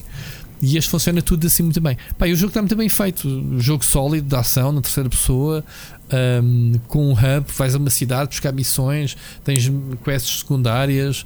Pá, é um jogo que me surpreendeu de um estúdio eh, que se calhar eh, que fez bons jogos, mas vá lá, jogos de ação lineares. E este parece-me ter um scope muito maior, eh, ter um mundo aberto, digamos assim, com. com com vários sítios para visitar, Epá, e é um shooter-looter. É, vais, missões, apanhas o loot, novas armas, armaduras, vês logo se é melhor ou não, eh, guardas, siga bosses e essas coisas todas. Mas tem um- uma grande componente de narrativa a ver pela demo. Parece bastante curiosa a ver com, com, com, com passagens do, do tempo. A personagem é uma das sobreviventes a um, a um evento, digamos assim. Ah, epá, não, não vou spoiler. Podem jogar a demo, que está bastante completa. Tem acho que quatro missões de início de, da aventura e depois o progresso. Quando sair o jogo 1 de Abril, quem se interessar, obviamente, por comprar o jogo e manter, pode continuar depois a jogá-lo. Pronto, é isso. Boa recomendação. Ah, o Seixas também gostou, também gostei. E temos aí mais um joguinho bom multiplayer co-op para para jogar. Pá, gostava muito que o jogo tivesse cross, ah, crossplay porque lá está, não, não- sabemos as, as versões em que eu vou receber o jogo, que tu vais receber, que o pessoal vai comprar, etc. E, e era fixe que desse para todos jogarem o jogo em, em multiplayer. Isso eu não tenho a certeza se vai ter crossplay ou não. É isso, basicamente. Alright? Alright. Temos aqui mais um temazinho. Epá, e isto hoje está. está quer dizer, estamos só, só com duas horas. Uma das coisas que foi também anunciada, olha, a tal entrevista de Jim Ryan, nem sabia que tinha aí uh, o, o, assunto que, que, que puxei, uh, é que foi confirmado. Uh, temos, vamos ter então PlayStation VR 2 ou PSVR 2 confirmadíssimo. ele não há pormenores técnicos, não há nada. não vai ser o wireless, que era das coisas que se queria, porque Infelizmente. Pá, este, este, primeiro headset é uma baralhação de, de, fios. A única coisa que ele promete é que este novo sistema é só um, um fio um fio para ligar à consola só. Uh, pronto, uh, melhor do, do, que o outro, mas ainda não é o wireless. Ele diz que, que, não, que não é este ano, provavelmente que vai sair, mas uh, já está para breve o envio das unidades de developers para, para o pessoal, para os estúdios começarem a trabalhar nos conteúdos para o jogo. Portanto, isto é uma boa surpresa porque parecia. que havia um termos agora que ia ser um abandono, porque a PlayStation uhum. 5 uh, nem sequer tinha adaptador para a PlayStation. Tinhas que comprar, tinhas que comprar, não, tinhas que solicitar. Para quem não sabe, eu ainda não fiz isso por preguiça, lá está. Quem tem o, o primeira unidade de PlayStation VR e quer utilizar na PlayStation 5, há um site que tem que ir. Uh, quem não souber, perguntem-me que, que eu digo-vos. Há um site, é fácil, também fazem uma pesquisa. Vocês têm que escrever lá basicamente o, o número de série ou o código da, da, vossa, da vossa unidade, o serial number que é único. Eles detectam, sim senhora, que tens e mandam para casa sem custos esse adaptadorzinho. Portanto, era desnecessário. Este adaptador podia, perfeitamente vir com uma consola supostamente, claro, eh, como o número de unidades é reduzida, pronto, eles para pouparem, estarem a fornecer a peça para quem não precisa, preferem então adotar claro. este sistema de solicitação, digamos assim. Mas pronto, não, não tinha. Eh, julgava-se que eles iam abandonar, porque não é a primeira vez que a Sony basicamente abandona, entra de cabeça na, na moda, e obviamente ainda agora falámos no 3D, até lançaram modelos de televisão específica de PlayStation TV para jogar jogos em 3D. Durante algum tempo, os jogos todos eram obrigados a serem em 3D. Depois, de repente, desapareceu do nada. E, e isto poderia ser outra vez a, a, mesma coisa, até porque não tem havido grandes jogos, não têm sido lançados muitos jogos para PlayStation VR, digamos assim. Uh, mas pronto, faz todo o sentido. Uh, faz todo o sentido que vá haver uma segunda geração, porque a nível geral da indústria uh, o VR está a crescer em breve vamos ter provavelmente a Apple a apostar uh, no headset deles e, e, a Apple quando se mete nas coisas é para ditar uh, modas e abrir obviamente indústria e há aí muita coisa a vir. Uh, Facebook lançou há pouco tempo o, o, o Oculus Quest, não é? que é o tal sistema já sem fios. Uhum. E há aí muitas soluções, pronto, e, e, e provando que nos jogos tivemos o ano passado o Half-Life Alyx, que foi considerado um grande jogão, pá, é daqueles jogos que se calhar eu nunca vou jogar, se não sei para outros sistemas, que eu não penso vir a adquirir uma, um sistema de, de realidade virtual para PC. Uh, eh, vai ser um dos jogos que vai passar ao lado de muita gente, incluindo eu. E é um grande jogão pelo que eu percebi, pelo que eu tenho visto e feedback das pessoas e, e lido. E, e, isso está, obviamente, a suscitar que se façam mais jogos, cada vez mais complexos, mais, mais fixes. E vamos ver como é que será o PSVR 2 uh, já todo a bombar na, na, PlayStation 5. É isso, basicamente. Temos mais mensagens, Ricardo. Isto está muito a giro. Está muito a giro. Vamos ouvir a mensagem do Ruben Brito, ok? Hoje, Ricardo e Rui Barreira. Agora, Enix não ia estar a fazer a segunda parte do Final Fantasy VII Remake em vez de estarem cheios. E para o Ricardo, qual é o Final Fantasy favorito? Disseste no último podcast, andaste a jogar todos. Para mim, o 9 é o melhor de todos e o 7 é overrated. By the way, esqueci-me de dar os parabéns ao Ricardo, atrasados. Não sei quando sai este podcast. E o Sporting. Grande Ruben. Grande Ruben. Viva o Sporting. Obrigado. Deste na altura certa. Apesar, no mundo, no mundo, enquanto estamos a gravar, isto já é dia 2, mas para mim ainda estou com a mente. Quando me sentei aqui, ainda era o meu dia de anos. Portanto, obrigado. Um, não sei, não sei se já, eu acho que já tinha dito aqui. O jogo que eu estou a jogar no PC, no Xbox Game Pass, é o, o Final Fantasy IX, porque acho que já referi que na altura joguei no, na PlayStation uh, eh, 1 e por alguma razão não o acabei. Cheguei ao último disco, eu não sei o que é que se passou para não ter acabado. Uh, mas sei que não acabei. Estou a jogá-lo agora. Tem sido o jogo ao qual eu tenho dedicado. E até ia falar nisso um bocadinho nas sugestões. O meu favorito sempre é o 8. E há um episódio. Eu, eu sei que já falei nisto a algures no Split Chicken. Uh, é um jogo que me marcou muito. Um, não só não só porque tinha aquele tom, o personagem tinha aquele tom meio deprimido que assentava que nem uma luva no, na idade que eu tinha, estava, estava literalmente a entrar para a faculdade. E porque é que eu me lembro que estava a entrar para a faculdade? Acho que já contei aqui essa efeméride. É que no momento em que eu acabei o Final Fantasy VIII, depois de fazer tudo, de arranjar as cartas todas, de derrotar as Ultimate Weapons, uh, ligam-me porque tinham conferido e eu tinha entrado para a faculdade. É que foi, foi assim: tocou o meu telefone de casa, eu atendi e tinham dito que eu tinha entrado para a faculdade. Portanto, foi assim um momento que eu nunca vou esquecer. É uma Final Fantasy favorito. Uh, gosto muito dos Final Fantasies da, da SNS, gosto muito do, do um, o 4, 5 e o 6, gosto bastante mesmo. E é daqueles que eu até quero revisitar. E estou neste momento a passar o 9 e, este, e a ficar agradavelmente surpreendido. E, e, novamente, Final Fantasy é como tudo. Há bocado o Nuno falava de uh, nunca jogou Zelda. Se der há pessoas que nunca jogaram Final Fantasy, aproveitem que eu não sei quanto mais tempo é que os jogos vão estar no Xbox Game Pass. Infelizmente, eu tive que trabalhar os, a trilogia da Lightning do, do 13. Epá, e pronto. pronto eu, eu não, não, tenho joguei, uma boa experiência. Ainda esse bem.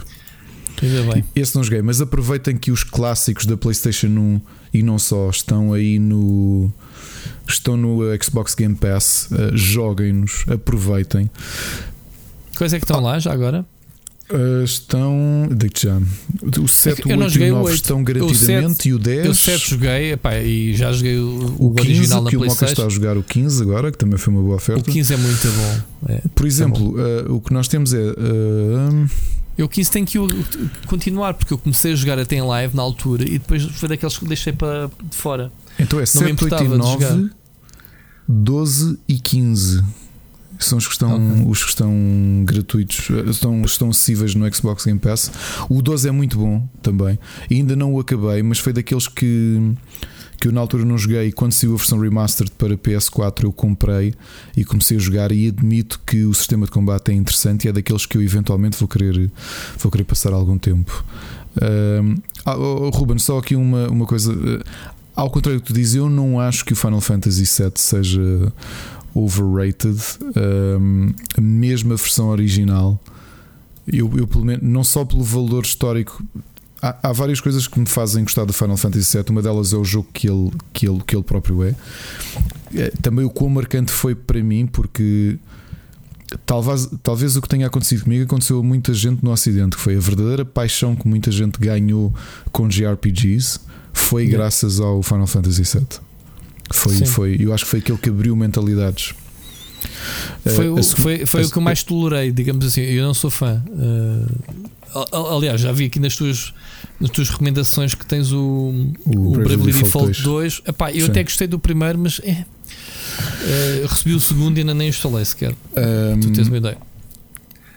O Final Fantasy VII teve também o condão, como sabes, de salvar a Squaresoft. Né? Os, problemas, os grandes problemas económicos que estavam ali, portanto, aquilo podia ter sido o canto do cisne e não foi. É, o primeiro é que foi. Porque foi o, o, o, primeiro para, para a Square, não é? A Squaresoft, uh, para a Square, para a Square não. agora são Square Enix. Mas, o primeiro é que foi a Squaresoft. Estás a dizer que o 7 já estavam em crise? Não, foi o primeiro. O primeiro estavam, o sétimo pela Aliás, a série chama-se Final Fantasy porque era a última fantasia, era o dinheiro que havia para a última fantasia. Rui, mas a questão do Final Fantasy VII é que tu comparas okay. entre, ou seja, o investimento que foi preciso fazer entre o, o 6 e o 7. Certo. O grafismo 3D da PlayStation e Sim, isso, foi um salto completamente. Foi sim, arriscado e foi, yeah. foi, uma, foi uma, uma aposta ganha, sim, sim. É? sim, sim, sim. sim. Uh, eu não acho esta história muito boa. Na altura esse salto para um mundo uh, meio futurista. Epá, como é que pode ser overrated meio... dar-te o, o, vilão mais conhecido da série? Sim. dá-te as personagens mais carismáticas e conhecidas. Porque se fores a perguntar de epá, Final Fantasy aqui, qual da série toda é as personagens que tu te lembras? Pá, o pessoal vai logo Cloud, Stra a Cloud Strife, a, a Tifa, a Aerith. Até eu, que não sou fã, não joguei a maior parte deles, digo logo os nomes das personagens. Sim, mas depois, se calhar, também dizes logo qual Leonhardt, não?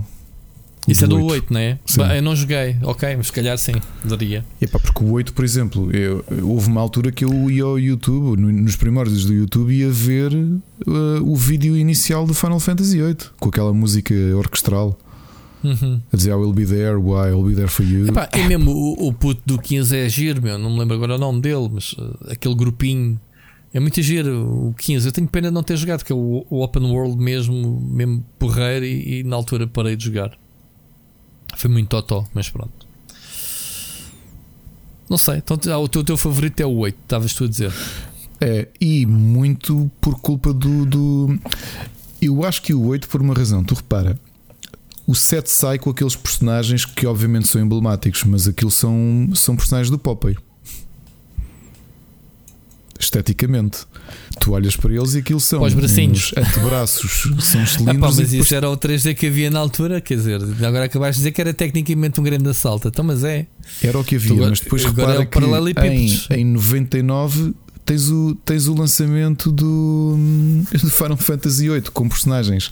Vou usar a expressão, vou usar isto com as devidas aspas, mais realistas, não é? Certo, certo que depois, em oposição com o 9, que, que os personagens já são muito mais cartoonizados. Então, o 7 foi transição e o, e o 8 foi mais uh, a solidificação. Sim. A solidificação do conceito de personagens 3D. E, é? e tu olhas para os personagens e epá, assim na altura tu olhavas para aquilo e dizias: não, não há nada melhor do que isto. Não há, nem os full motion videos que existiam, não existia nada naquele foi, ponto. Foi o, foi o 10 ou o 12 que teve uh, parte 2? O 10. O 10, que é o das miúdas que dão concertos, não é? O 10 é sim, o 2, uh, eh, sim. O 10 é aquele jogo que o Nuno está a ouvir isto e sabe, porque é uma, uma recurring joke no Rubber.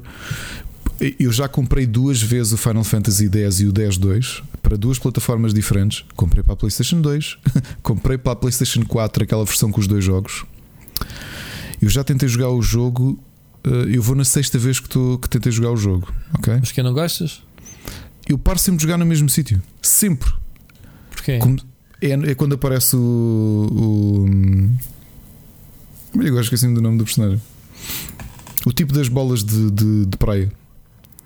Ok, eu não me lembro. Eu joguei na altura um bocadinho do, do 10, mas não. Não me recordo. E depois acho o protagonista é capaz de ser o protagonista mais irritante das.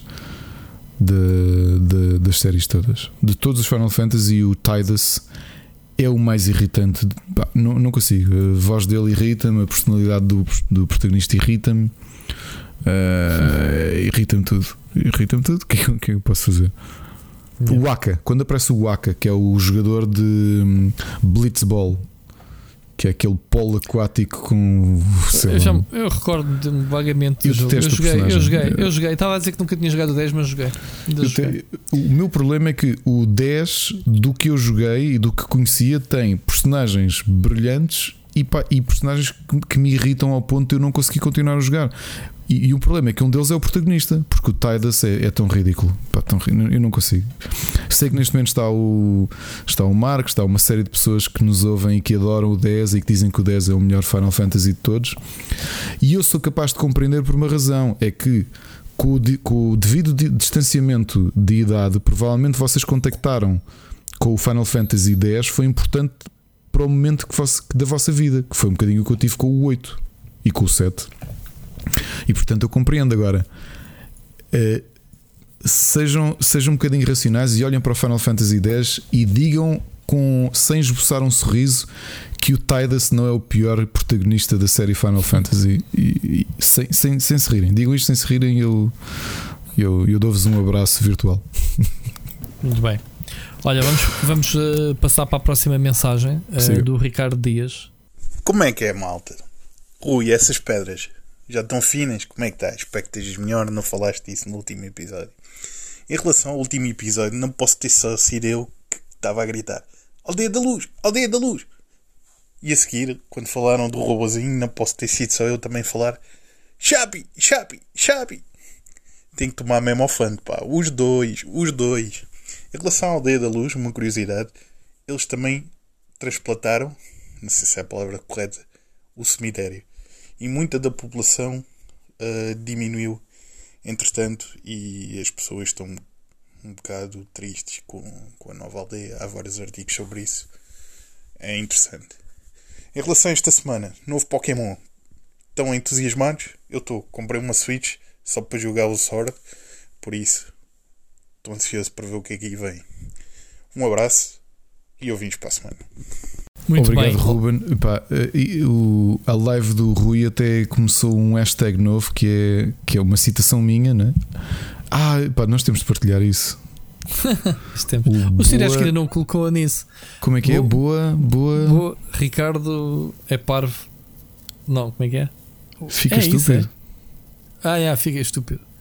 Boa, Ricardo é estúpido. Boa, Ricardo fica estúpido. Foi uma coisa que tu disseste, sei lá. Foi, sei. foi. Realmente a aldeia da luz. Uh, transla... o que eles fizeram foi transladar o cemitério, e é verdade, eu não me lembrava desse pormenor. Em relação ao Pokémon, eu assisti ao Nintendo Direct do Pokémon. Eu estou a zero, portanto, conta-me. Nem sequer quis saber, Francisco, é que fez a notícia disso. Conta-me tudo. Eu assisti o preâmbulo desnecessário, por toda a gente sabe. Eu, eu, eu sou fã de Pokémon, muito fã. Uh, por razões óbvias, porque o jogo, o jogo foi tailor-made para um obsessivo compulsivo como eu. O que eu certo. tenho na realidade é a síndrome de Estocolmo com, o, com a série Pokémon. Eu, eu detestei o, o, Sword and Shield, é dos jogos que eu menos epá, que eu mais detestei nos últimos anos. Eu já o passei seis vezes. E vocês sabem porquê? Porque eu coleciono os Pokémon em triplicado para guardar no Agora é triplicado, antigamente era duplicado. Não, sempre foi triplicado antes do meu filho mais novo nascer. Eu, quando comecei a colecionar, comecei logo a colecionar em triplicado, já para mim e para o meu filho, e eu pensei: nós temos planos de um dia ter um segundo filho. E lá está. Anos depois de eu começar a minha coleção, já o meu filho tem, tem a coleção triplicada também. Eu não gosto do Sword and Shield. E não gosto do Sword and Shield por várias razões. Uh, Ricardo, Estás a ouvir uma pessoa que passou seis vezes o Sword and Shield e que está agora tem que terminar uma das runs de, de da expansão do Isle of Armor, que é uma das poucas coisas que me falta, só para, para ir buscar uh, Pokémon que faltam para a coleção. Eu não gosto porquê? Porque o jogo é preguiçoso, ok? A série Pokémon é das séries mais vendidas da história dos videojogos. Havia uma promessa de, de, criar um mundo aberto. Aquilo que a Game Freak fez foi montar-te um jardim no meio do, do, do, do, cenário de Pokémon Sword and Shield clássico, que é vais seguindo os caminhos, vais à próxima cidade, vais à, à seguinte cidade para ir ao ginásio, afins e afins, e pelo caminho tens dois pequenos jardins perfeitamente banais em que a qualidade de produção é ridícula para uma empresa de dimensão e da faturação da Game Freak barra Pokémon Company, não é? Que a Pokémon Company é. Hum, Mas é um telejornal empresa... era uma peça disso, não sei se só viste. Eles estavam a dizer que a Pokémon, que, que a Pokémon Company era maior que. que, que o universo uh, Pokémon uh, faturava mais que Star Wars. Sim, sim, sim, é exato. Ah, desculpa, Star Wars e Marvel junto. Sim, sim, é verdade. É verdade. Pokémon é o franchise pensar, mais lucrativo uh, dos últimos anos, ok? E portanto, tu tens o franchise mais lucrativo dos últimos anos e aquilo que tu tens num jogo que é a primeira vez. Vamos, eh, Sim, a Switch é uma consola híbrida, mas na prática o Pokémon Sword and Shield é a primeira vez que um jogo mainline de, de Pokémon sai numa consola doméstica. Vamos olhar para a Switch, neste caso, como uma consola doméstica, é a primeira vez que sai. As potencialidades são muito grandes. O que é que saiu ali é um jogo ridículo que começou com a Game Freak a admitir que não temos os personagens todos porque não sei quê, aquilo é desculpa de mal pagador. o que eles não tiveram foi dedinhos, nem talento, nem orientação, nem capacidade de produção interna para conseguir introduzir todos os Pokémon possíveis e imaginários. Relembro que na 3DS isso tinha acontecido. Dois, ah, porque estamos a modelar tudo de base, bullcrap porque basta tu sobrepor as animações dos Pokémon da versão 3DS e da Switch e tu vês que são exatamente os mesmos. Não há cá modelação de base. Aliás, as animações do Sword and Shield são piores do que o Colosseum de Nintendo 64. ok? Pronto, estamos estabelecidos aqui. Do ponto de vista criativo, para calarem um bocadinho, eu acho que a ideia deles, acredito eu, que a Game Freak originalmente, quando olhou para o Sword and Shield, quis fazer um jogo em mundo aberto. E não sei que tipo de pessoas é que eles têm lá a trabalhar, mas notoriamente não são das pessoas mais talentosas que existem no mercado. Ok? Provavelmente tu pegas em dois ou três estúdios indie e tomar a Game Freak ter aquele tipo de malta talentosa. E agora, já vamos a seguir porque é que eles não têm a malta talentosa lá. Já lá vamos responder a seguir. Tu olhas para o Sword and Shield e tu tens esse jardim. O jardim é uma porcaria que tu de essa zona realmente aberta, interessante porque é um bocadinho diferente do que existe na série Pokémon.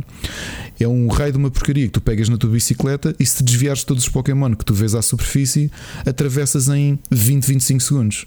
É isto. É, é isto é o que tu tens de mundo aberto no, no Pokémon Sword and Shield. As expansões que são totalmente mundo aberto são uma porcaria perfeitamente estéril e vazia. Não tem nada.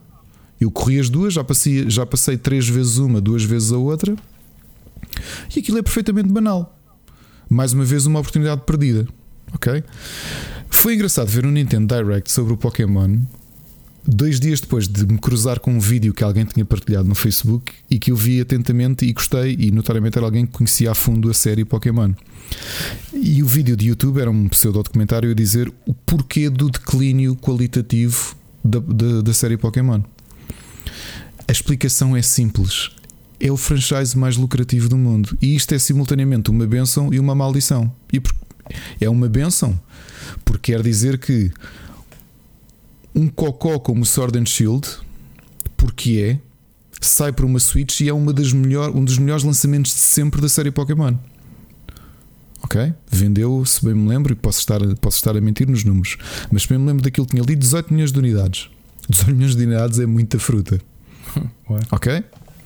Qual é a maldição? Se é uma coisa altamente lucrativa, quer dizer que a Pokémon Company, que relembro, é uma empresa uh, formada pela Nintendo, é, uma, é, um consórcio formado pela Nintendo e pela Game Freak. Uhum. Se e mais é uma assim, e, a, e a Monsters. Exa exatamente, a, a, Creatures, Creatures Inc. A Creatures, sim, sim, que é o merchandising, né? Exatamente. Se é uma coisa tão lucrativa, quer dizer que tu queres arriscar o menos possível. E agora, o arriscar o menos possível significa que tu literalmente só precisas de reproduzir o mesmo jogo de dois em dois anos. Porque idiotas como eu, e idiotas como eu há milhões, vão comprar o jogo na mesma. Repara que os jogos todos que, saíram nos últimos anos, desde que eu escrevo sobre videojogos, que vai para 9 anos, um, a Nintendo Portugal com toda a amabilidade, tem-me enviado os, os códigos eh, de, de, análise e eu depois ainda compro as versões físicas dos teus jogos, ok? Eh, porque quer tê-las ali para uma eventualidade qualquer, para poder trocar, para poder. whatever, pá, não, não há justificação racional para isto. O Sword and Shield é a mesma coisa, e novamente eu não gosto do Sword and Shield, não gosto. Portanto, é uma benção de ser tão lucrativo. O, o, como o Rui diz, o merchandise vende imenso, a série de animação vende imenso, os jogos de cartas vendem imenso, ainda tudo cima, vende imenso. O, ainda por cima, fãs como tu compram sempre a dobrar, porque eles lançam sempre duas versões do Exatamente. jogo. Portanto, é impossível é um fã comprar só um. É isso, é, é isso. Quando não lançam três, houve casos em que lançaram três, não já? No original tu tiveste o, uh, no caso da Europa tiveste o Red and Blue e depois saiu a versão Yellow para comemorar um bocadinho o lançamento da, do, do anime. Ok, um, era isso. Mas o que tu tiveste e que por acaso o Sword and Shield foi a primeira vez que eles não repetiram a lógica foi lançares um jogo e passado dois anos lanças na prática uma versão expandida do jogo, duas versões de uma versão expandida do jogo a full price. Hum. Não é? Que foi o que aconteceu com o Sun and Moon, Ultra Sun and Moon. E o pessoal compra, pumba. E toda a gente compra. Rui, eu tenho os quatro jogos físicos ali e, e tenho os respectivos jogos em digital enviados pela Nintendo. Ok? Pronto. O problema disto é uma benção e uma maldição. Portanto, se mexe e se é lucrativo, quer dizer que a disposição da Pokémon Company para arriscar é mínima. E isso é. traz-nos a um problema grande que é quando tu tens um lançamento de um jogo vou ter de usar a palavra tão merdoso como o Sword and Shield. E eu digo merdoso, não é que a experiência de o jogar seja má, é que é simplesmente banal. É porque é simplesmente uma oportunidade gigantesca perdida. Mas, mas mais que um sandbox ou um open world, já não estava na altura de ter um MMO. Um MMO. Claro que sim. Ou seja, eles não podiam ganhar ainda mais dinheiro com subscrições mensais do jogo. Com todo Agora este pergunta, para, para fazer isso, teria que ser a Game Freak a fazer? É que se for a Game Freak, eh, pá, Mas porquê que tem que ser a Game Freak a fazer? Não sei. Eles não. não, Eu não, não- eu eles, não tô- eles licenciaram. Pera, eles licenciaram o Pokémon Go à, à, A Niantic. à Niantic. Portanto, Sim, eu sei. Mas será que. se- não sei se, se, se a Pokémon Company quereria pôr Ou seja, um jogo. deram a uma empresa, uh, deram, pronto, autorizaram uma empresa que tinha experiência, porque não foi- o Pokémon Go não foi o primeiro jogo da Niantic. Não, já tinha Eles já tinham outro jogo eh, semelhante. um, e agora até já tem o Harry Potter e, e etc. Ainda, ainda há de ter mais coisas. Um, Sim, mas eles tinham expertise nisso, portanto fazia sentido Pronto, essa. mas essa- faz sentido que eles deem, não digam uma Blizzard, mas uh, sei lá, algum estúdio semelhante para fazer um MMO ou qualquer, ou um mundo aberto. É como tu dizes, o que não falta para aí são estúdios indie ou não, ansiosíssimos para meter as mãos numa coisa como, o- como o Pokémon. Pá, e isso era win-win para todos. Nada. Só que o problema que tu tens no meio disto é eh, a vontade de arriscar é menor. E portanto, aquilo que eu dizia, quando tu tens um lançamento de um jogo que é uma oportunidade perdida, que, que em muitos Mas aspectos sempre técnicos é a desculpa. merdoso, como o Pokémon aí- Sword and Shield, e vende 18 milhões, Sim, tu achas que a Pokémon Company está. Mas podias manter essa linha e podias fazer os spin-offs do MMO, whatever. Não quer dizer que o próximo grande jogo main, de main game da série fosse um MMO. Mas há tanta porcaria de spin-offs. Eu digo porcaria porque eu, para mim são porcaria. Há spin-offs que não lembram ao diabo do- da série Pokémon. Não sei quem é que os faz. De certeza que não são todos o, Olha- não são todos feitos pela Game Freak. O melhor spin-off de Pokémon é o melhor spin-off de Pokémon. Ninguém se lembra dele e eu só vou lembrar se foi a. Se foi a. hum, ah, foi, foi a Tecmo Koei que desenvolveu o Pokémon Conquest. É para mim o melhor spin-off de Pokémon. Pá, mas tens outros engraçados, os de combate e não sei o quê. Pronto. Um, O, eu, eu esse por acaso não acho grande piada, os, os Pokémon. Ma- Mas se eles dão, eh, se eles dão a outras empresas, eh, pelos vistos, estás-me a dizer que já, já houve outras empresas a fazer. Então, mas qual é que era o problema de fazer de, de entregarem um open world? O, o Pokémon Conquest, que se calhar pouca gente se lembra, é, um seja- jogão, é um jogão da DS que é um cruzamento entre Pokémon e a série Nobunaga's Ambition da, Toei, da Koei Tecmo. E é um jogão que tu. Quantas pessoas é que jogaram? Epá, estás a Pois. perceber? Sim, sim, sim. É um jogo de estratégia, um jogo de estratégia medieval de, de Japão feudal. Mas, ó, com- Ricardo, com aquilo, Pokémon. aquilo que te leva a comprar os vários jogos e É a jogar os mesmo que não gostas, é e os spin-offs não, te- não entram para essas contas. Exato. Logo aí não vais ter tanto Exato. sucesso, obviamente. Repara que eu só joguei. Pokémon Go no início da pandemia porque houve aqueles bónus de, de captura Sim, para eu sim. poder Tu- farmar para apanhar aquele Pokémon exclusivo do Pokémon Go que tu Sim. podes passar para a Switch. Foi só por isso. E apanhaste? E apanhei. Apanhei triplicado até, porque andei ali dedicado. Quando, Ok. quando deixei de o ter, deixei de jogar. Agora, aquilo que eu te dizia é, antes de entrarmos no. no isto, tanto esticância brutal. Eu tu que eu dizia, se tu tens um jogo, epá, sendo muito honesto, e tu viste que a crítica acabou por bater muito no, no jogo, muito, antes do lançamento, toda a gente bateu no jogo a dizer: o que é isto? Isto é pobre. Este jogo é pobre. E de repente vende 18 milhões. Tu és, tu és um dos shareholders da, da, da Pokémon Company e diz assim: oh, amigos, vocês podem fazer um, um, o Pokémon Poop, é o próximo. Pokémon Poop and Urine, ok? E é isso, os novos Pokémon são todos à base de. de- é tudo escatológico. E aquilo vai vender na mesma, percebes? Yeah. Por culpa de pessoas como eu, que diz a série é má e podia votar contra a série com o meu bolso e mesmo assim não o faço. Yeah. Voltando ao Nintendo Direct, anúncios. Tu tens aqui uma demonstração daquilo, um pescar de olho até o Breath of the Wild com um, o Pokémon Legends, que é uma prequela do, do- do- da série. Uh, Pokémon Legends Arceus é um, parece-me, quer dizer, é um spin-off, uma prequela uh, que se adivinha ser open world uh, e passado, passando o pleonasmo, no passado. Se estou muito entusiasmado, hum, até ver não. Eu, eu nem sei quem é que o está a fazer. Se for a Game Freak, eu tenho sérias dúvidas que possa ficar entusiasmado em relação a isto. Uh, porque hum, não sei, não sei. Agora, se isto é um teste para eles apalparem terreno para perceber se um Pokémon Open World funciona e depois transitar isto para a série principal, aí I rest my case. Se não for o caso, é. não sei. Então, quantos jogos é que foram anunciados ao todo? Dois, três?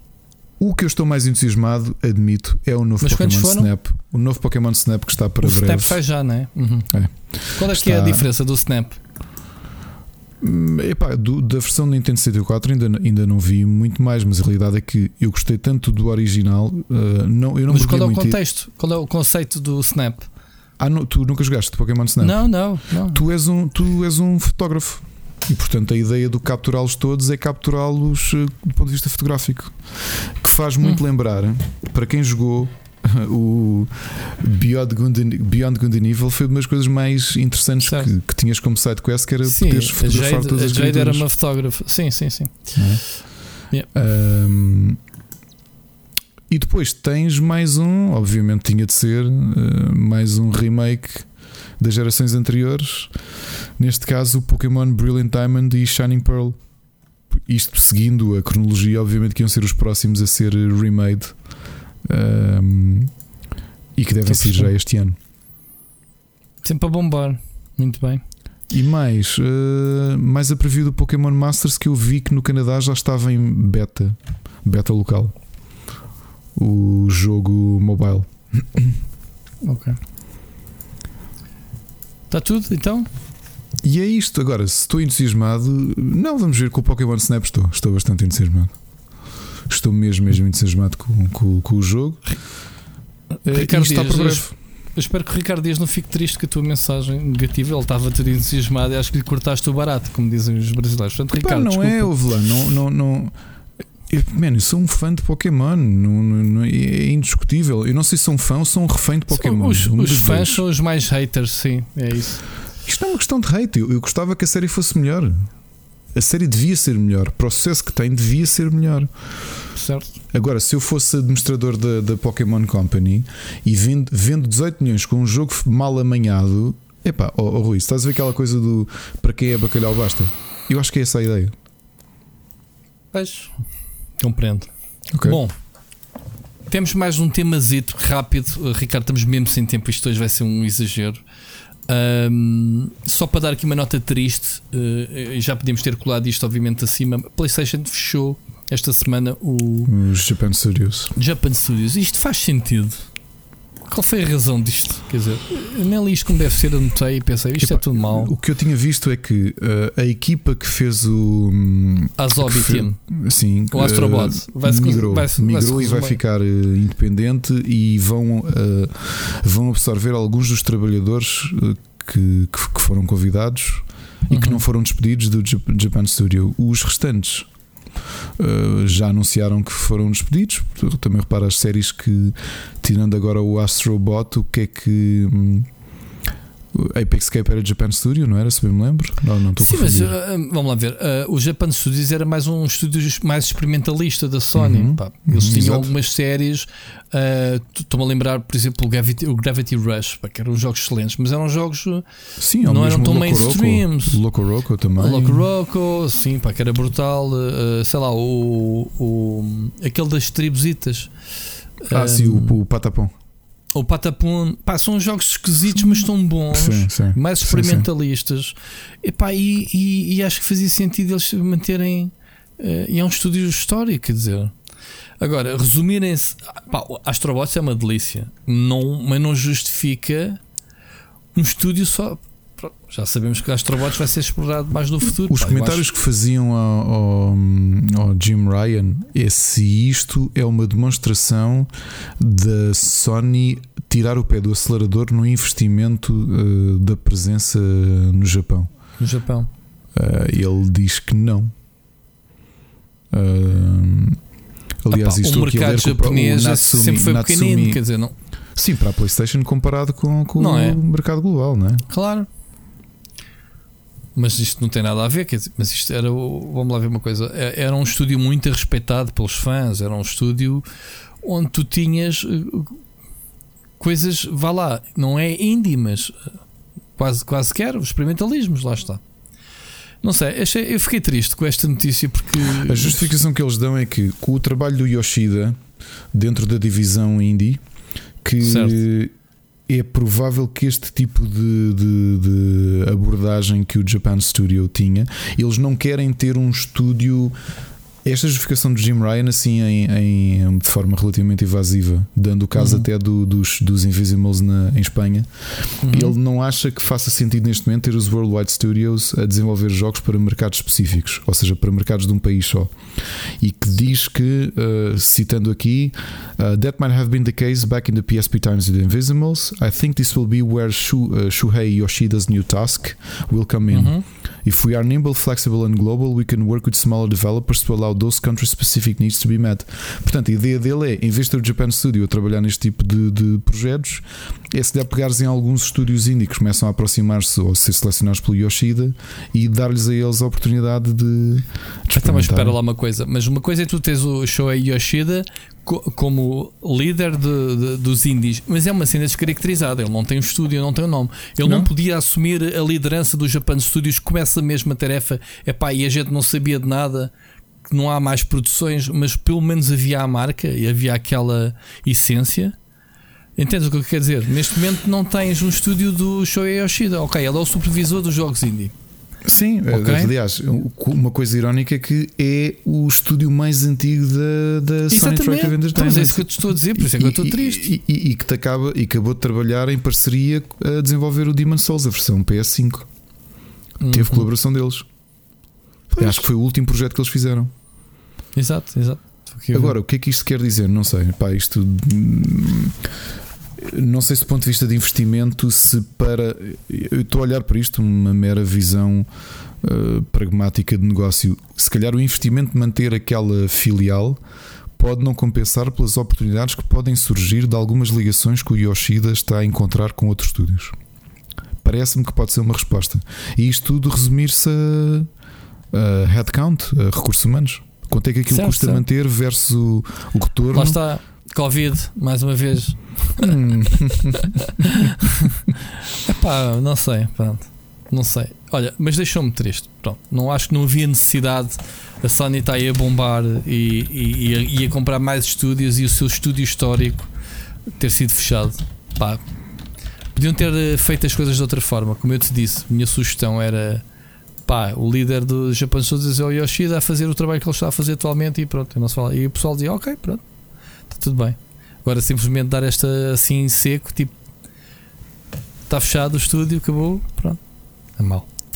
Ricardo, vamos passar à última mensagem e hoje foi um dia muito rico em termos de mensagens, o que eu agradeço imenso ao pessoal que nos segue. Ahm, vamos ouvir o Oscar Morgado, ok? Está a conduzir ou não? Só quero saber isso. Não? Vamos ver? Tá, tá. Vamos ouvir. que sim. Saudações galináceas. Depois de um Pokémon Direct no mínimo interessante, em que um tipo que parece a versão Yakuza do Giovanni anuncia um, rem... um remaster para a Nintendo 3DS ah, da ainda geração favorita de Pokémon de alguma gente e um refrescante novo formato sobre a mesma região que me deixou água na boca, mas cautelosamente desconfiado do recente mau track record da Game Freak em entregar AAA de Pokémon, lança alguns pontos de discussão. Para o bem dos videojogos, Pokémon devia deixar de ser uma franquia de jogos anuais e ser mais espaçada como os irmãos menos runhosos Mario e Zelda? E quais é que são para vocês os motivos pelos quais a série Pokémon é, a meu ver, no melhor cenário dos consensos, divisiva para os fãs? E por último, acham que os remakes da quarta geração com o Legends marcam por fim a segmentação do público de Pokémon como parecia que ia acontecer a quando do lançamento do Let's Go? Deixar apenas uma nota final de que sim, já existe uma série de animação de Fast and Furious, mas em animação e tom juvenil, ah, onde há um cameo de uma certa pessoa que anda a ficar melhor com a idade, o Vinho Diesel, para uma série live action como falavam. Sugiro um crossover chamado Fast and Sirio. Falamos para a semana. Cá está. O MCU a bombar. Epá, eu peço desculpa o ao Oscar. SCU, SCU. Exatamente. Eh, Esta mensagem parece aqui um bocado a flutuar do Oscar. Como o Oscar mandou-me esta mensagem e disse assim: Olha, Rui, podes ouvir até o primeiro minuto, mas depois não ouças mais. Já percebi que era por causa das piadas. E eu disse assim: Então não vou, não vou ouvir nada. Pronto, e agora já falámos do Pokémon e não há nada a acrescentar, acho eu. Ah, ah, há aqui Ah, pronto, coisas. então Sim. força. Não acho que vai ser divisivo porque o Let's Go a ideia era diferente. Não era ser divisivo para os fãs, era servir de gateway entre ah, uma grande comunidade que ou conheceu o Pokémon ou reconheceu o Pokémon por causa do Pokémon Go e servir de meio termo entre os dois. Não parece que o retorno tenha sido assim tão grande, daí tu não eh, já acho que é mais ou menos público, ou pelo menos já li declarações que não há vontade de continuar a série Let's Go, pelo menos tão cedo, ok? Não vai ser divisivo entre o Legends e o, e o, e o novo remake, não acredito, não acredito nisso. Não sei, os público, o público é, deve ser o mesmo. O Ok. problema da série de Final Fantasy, tu falaste de ser eh, relativamente anual, ou pelo menos bien, eh, de bienio, é. ahm, Relembra-te o que é que aconteceu com uma série como Assassin's Creed. Assassin's Creed esgotou, esgotou-se e começou a cometer muitos erros. Esses erros traduziram-se em, ahm, em em, em teres os consumidores a votarem com a carteira, ou seja, houve um impacto económico dentro de- junto da Ubisoft. Foi isso que obrigou a Ubisoft a pôr um, o pé no travão, puxar o pé no travão de, de pé, não é? Puxar o travão de mão e dizer assim: agora acalmem aí, o que é que vamos fazer? Ok? Vamos repensar isto. Porquê que eles tiveram que fazer isso? E bem, como nós já aqui os dois, eu e o Rui já várias vezes dissemos que foi, fez muito bem à série eh, Assassin's Creed pararem e repensarem a sua abordagem ehm, e deixarem de ter este ritmo anual, recaustagem já cheio de erros que estava a acontecer. Pokémon precisava disso. Não vai acontecer precisamente por aquilo que eu disse, porque as empresas sentem-se obrigadas a fazer isso para o risco que existe para um franchise tão lucrativo como Pokémon, só, só valeria a pena e a Pokémon Company só o faria ou só o fará quando tiveres um rombo nas vendas. E isso não vai acontecer. E não vai acontecer especialmente pela, hum, pela grande implementação que a Switch tem nos dias de hoje como consola. Ok? Quer dizer que tu tens uma, uma, uma implementação de, de- de número de consolas no, no consumidor muito grande. Há uma grande percentagem receptiva a receber Pokémon. Porque imagina que daqueles são 10 milhões de, de fãs de Pokémon, são 20 milhões de cópias vendidas. Pela razão que o Rui disse. O fã compra as duas, as duas edições. Uhum. Ok? Portanto, se eu acho que isso vai mudar, não. Só mudará quando houver um rombo nas vendas. E garantidamente isso não está para breve. Pronto. Está feita a ginástica. Sobre o vinho diesel e o crossover. Obrigado pela, pela partilha da agora, brincadeira, Oscar. O, o meu filho viu a série de animação de Fast and Furious toda e viu um episódio em tua casa. E, e pôs o teu sobrinho a ver um episódio. Foi? Foi. Do Oscar? O meu, meu filho. Não, na tua casa, Rui. Ah, pois foi! Pois foi, foi, ele aqui que eu, foi que eu descobri. al- na altura ele tinha acabado, tinha começado a ver a série nesse dia que eu até disse a Ana, Eu lembro-me. Aí eu não acredito. Eu não acredito que ele está a ver uma série de Fast and Furious. E depois é que vi que aquilo não tinha muito a ver com a série original. E no teu aniversário, há um ano. Eu lembro-me disso. Foi, foi que eu soube. Eu, eu disse, mas isto existe. Como é Exatamente, foi sim, senhor. Foi na tua sala que tu passaste. E que é isto? E o Alex, ah, Fast and Furious. E tu fica, olhaste para mim, mas isto existe. E eu, assim. Yeah. E, o teu sobrinho até estava, estava sentado ao lado dele a ver a série também. Pronto, juntou-se os putos todos. Oh my god. Muito bom. Olha, vamos uh, para as sugestões. Uh, eu não tenho muita coisa porque basicamente já falámos. Ghost and Goblins Resurrection já falei, o Outrider já falei. Quero só dizer-te que acabei finalmente o Valhalla, o Assassin's Creed Valhalla, o que deixa assim um, um- um final em aberto. Não tem fim o jogo. Fica já aqui o spoiler, malta. Não sei o que é que se passa que a Ubisoft não acabou. Ou seja, o final do jogo é dado uh, horas antes de teres acabado realmente o jogo, ok? As escolhas que tu fazes e não sei o que, Ricardo. E, e depois, quando tu acabas as missões, não acontece nada, ficas com o open world para fazeres o resto. É, é um bocado esquisito. Ahm, joguei, experimentei só o Persona 5 Strikers, que é mais um Musu. Portanto, tu que és fã, Ricardo, não sei se tens isso ah, para o teu filho, mas faz sentido para quem acabou o Persona 5, porque isto é uma sequela direta. Ah, o, o- eu comecei a jogar e ele tem e ele continua, só que tem é muito mais pesado do ponto de vista de história do que um Musso habitual e claro que ele está é diferente Epá, para ele. não é? Pois, pois é, pois é. Eh, é pá, mas em termos de estética, diálogos, um, cutscenes, é pá, aliás, o jogo irritou-me porque eu, eu joguei para aí meia hora, vi 25 minutos de cutscenes ou diálogos e Sim. 5 minutos de jogos. Eu pensei, fogo. Então quer dizer, se isto é tudo sobre história e não tem grande. Quer dizer, claro que tem ga- gameplay. O gameplay é o sistema de Musu, basicamente, com, com as habilidades deles e etc. Agora, eu não acabei o jogo a seguir, o jogo anterior, que é muito bom. Eu comecei a jogar o Persona 5 Royal e estava a adorar quando parei pronto, daqueles jogos que tu, tu vais ver uh, quanto é que o jogo tem de orçamento de tempo. São jogos de 70 horas e tu pensas, já não tenho 70 horas nunca na minha vida, portanto não vou avançar com o jogo, com muita pena minha.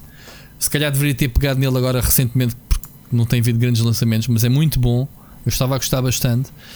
Mas este aqui também não me faz sentido estar a pegar nele porque, quer dizer, vou andar a apanhar bonés porque é mesmo uma sequela direta. Portanto, já li que não é preciso jogar ao Persona 5. É pá, desculpem lá, sim, porque este jogo não te faz qualquer intenção de apresentar as personagens do grupo, não, não eh, eh, vão-te buscar várias referências ao jogo anterior.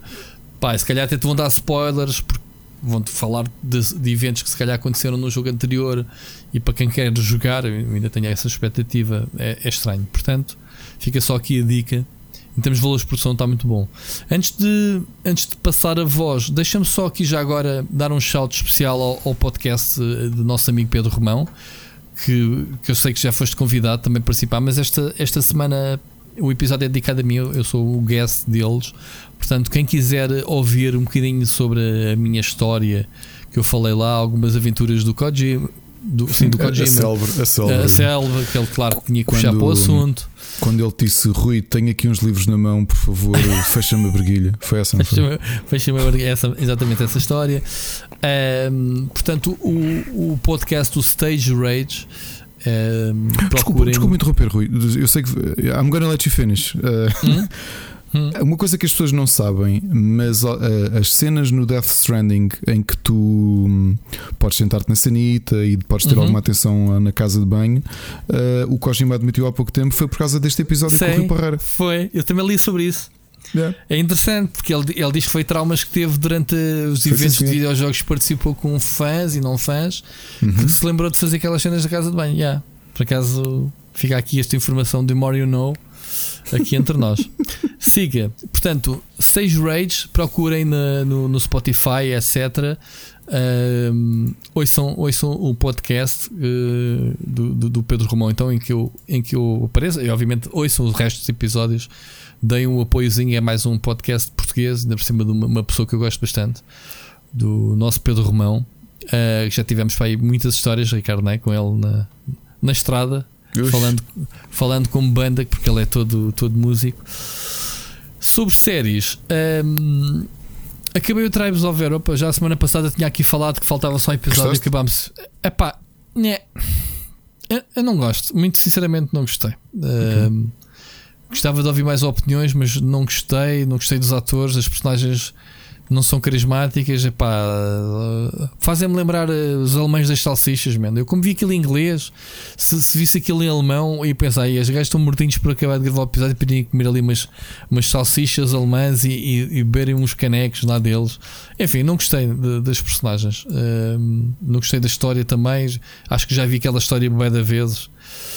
Olha, acabei foi de ver o Homeland e Jesus.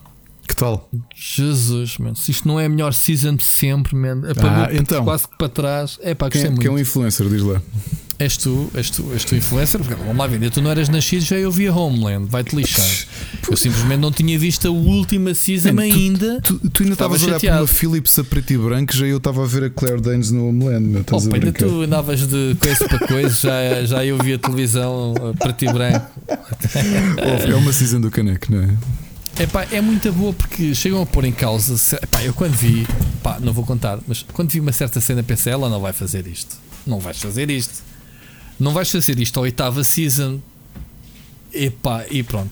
Ahm, só que tu ficas sempre a pensar, caraças, man, que estupidez, man, que bola de neve estúpida. Desde o primeiro episódio que sabes o que é que se passou, e eles não conseguem encontrar uh, solução para aquilo. É, É, estúpido. É um bocado É, desesper- eu, achei, eu achei a série mais desesperante e mais, a É, season mais desesperante desesperante e, tensa.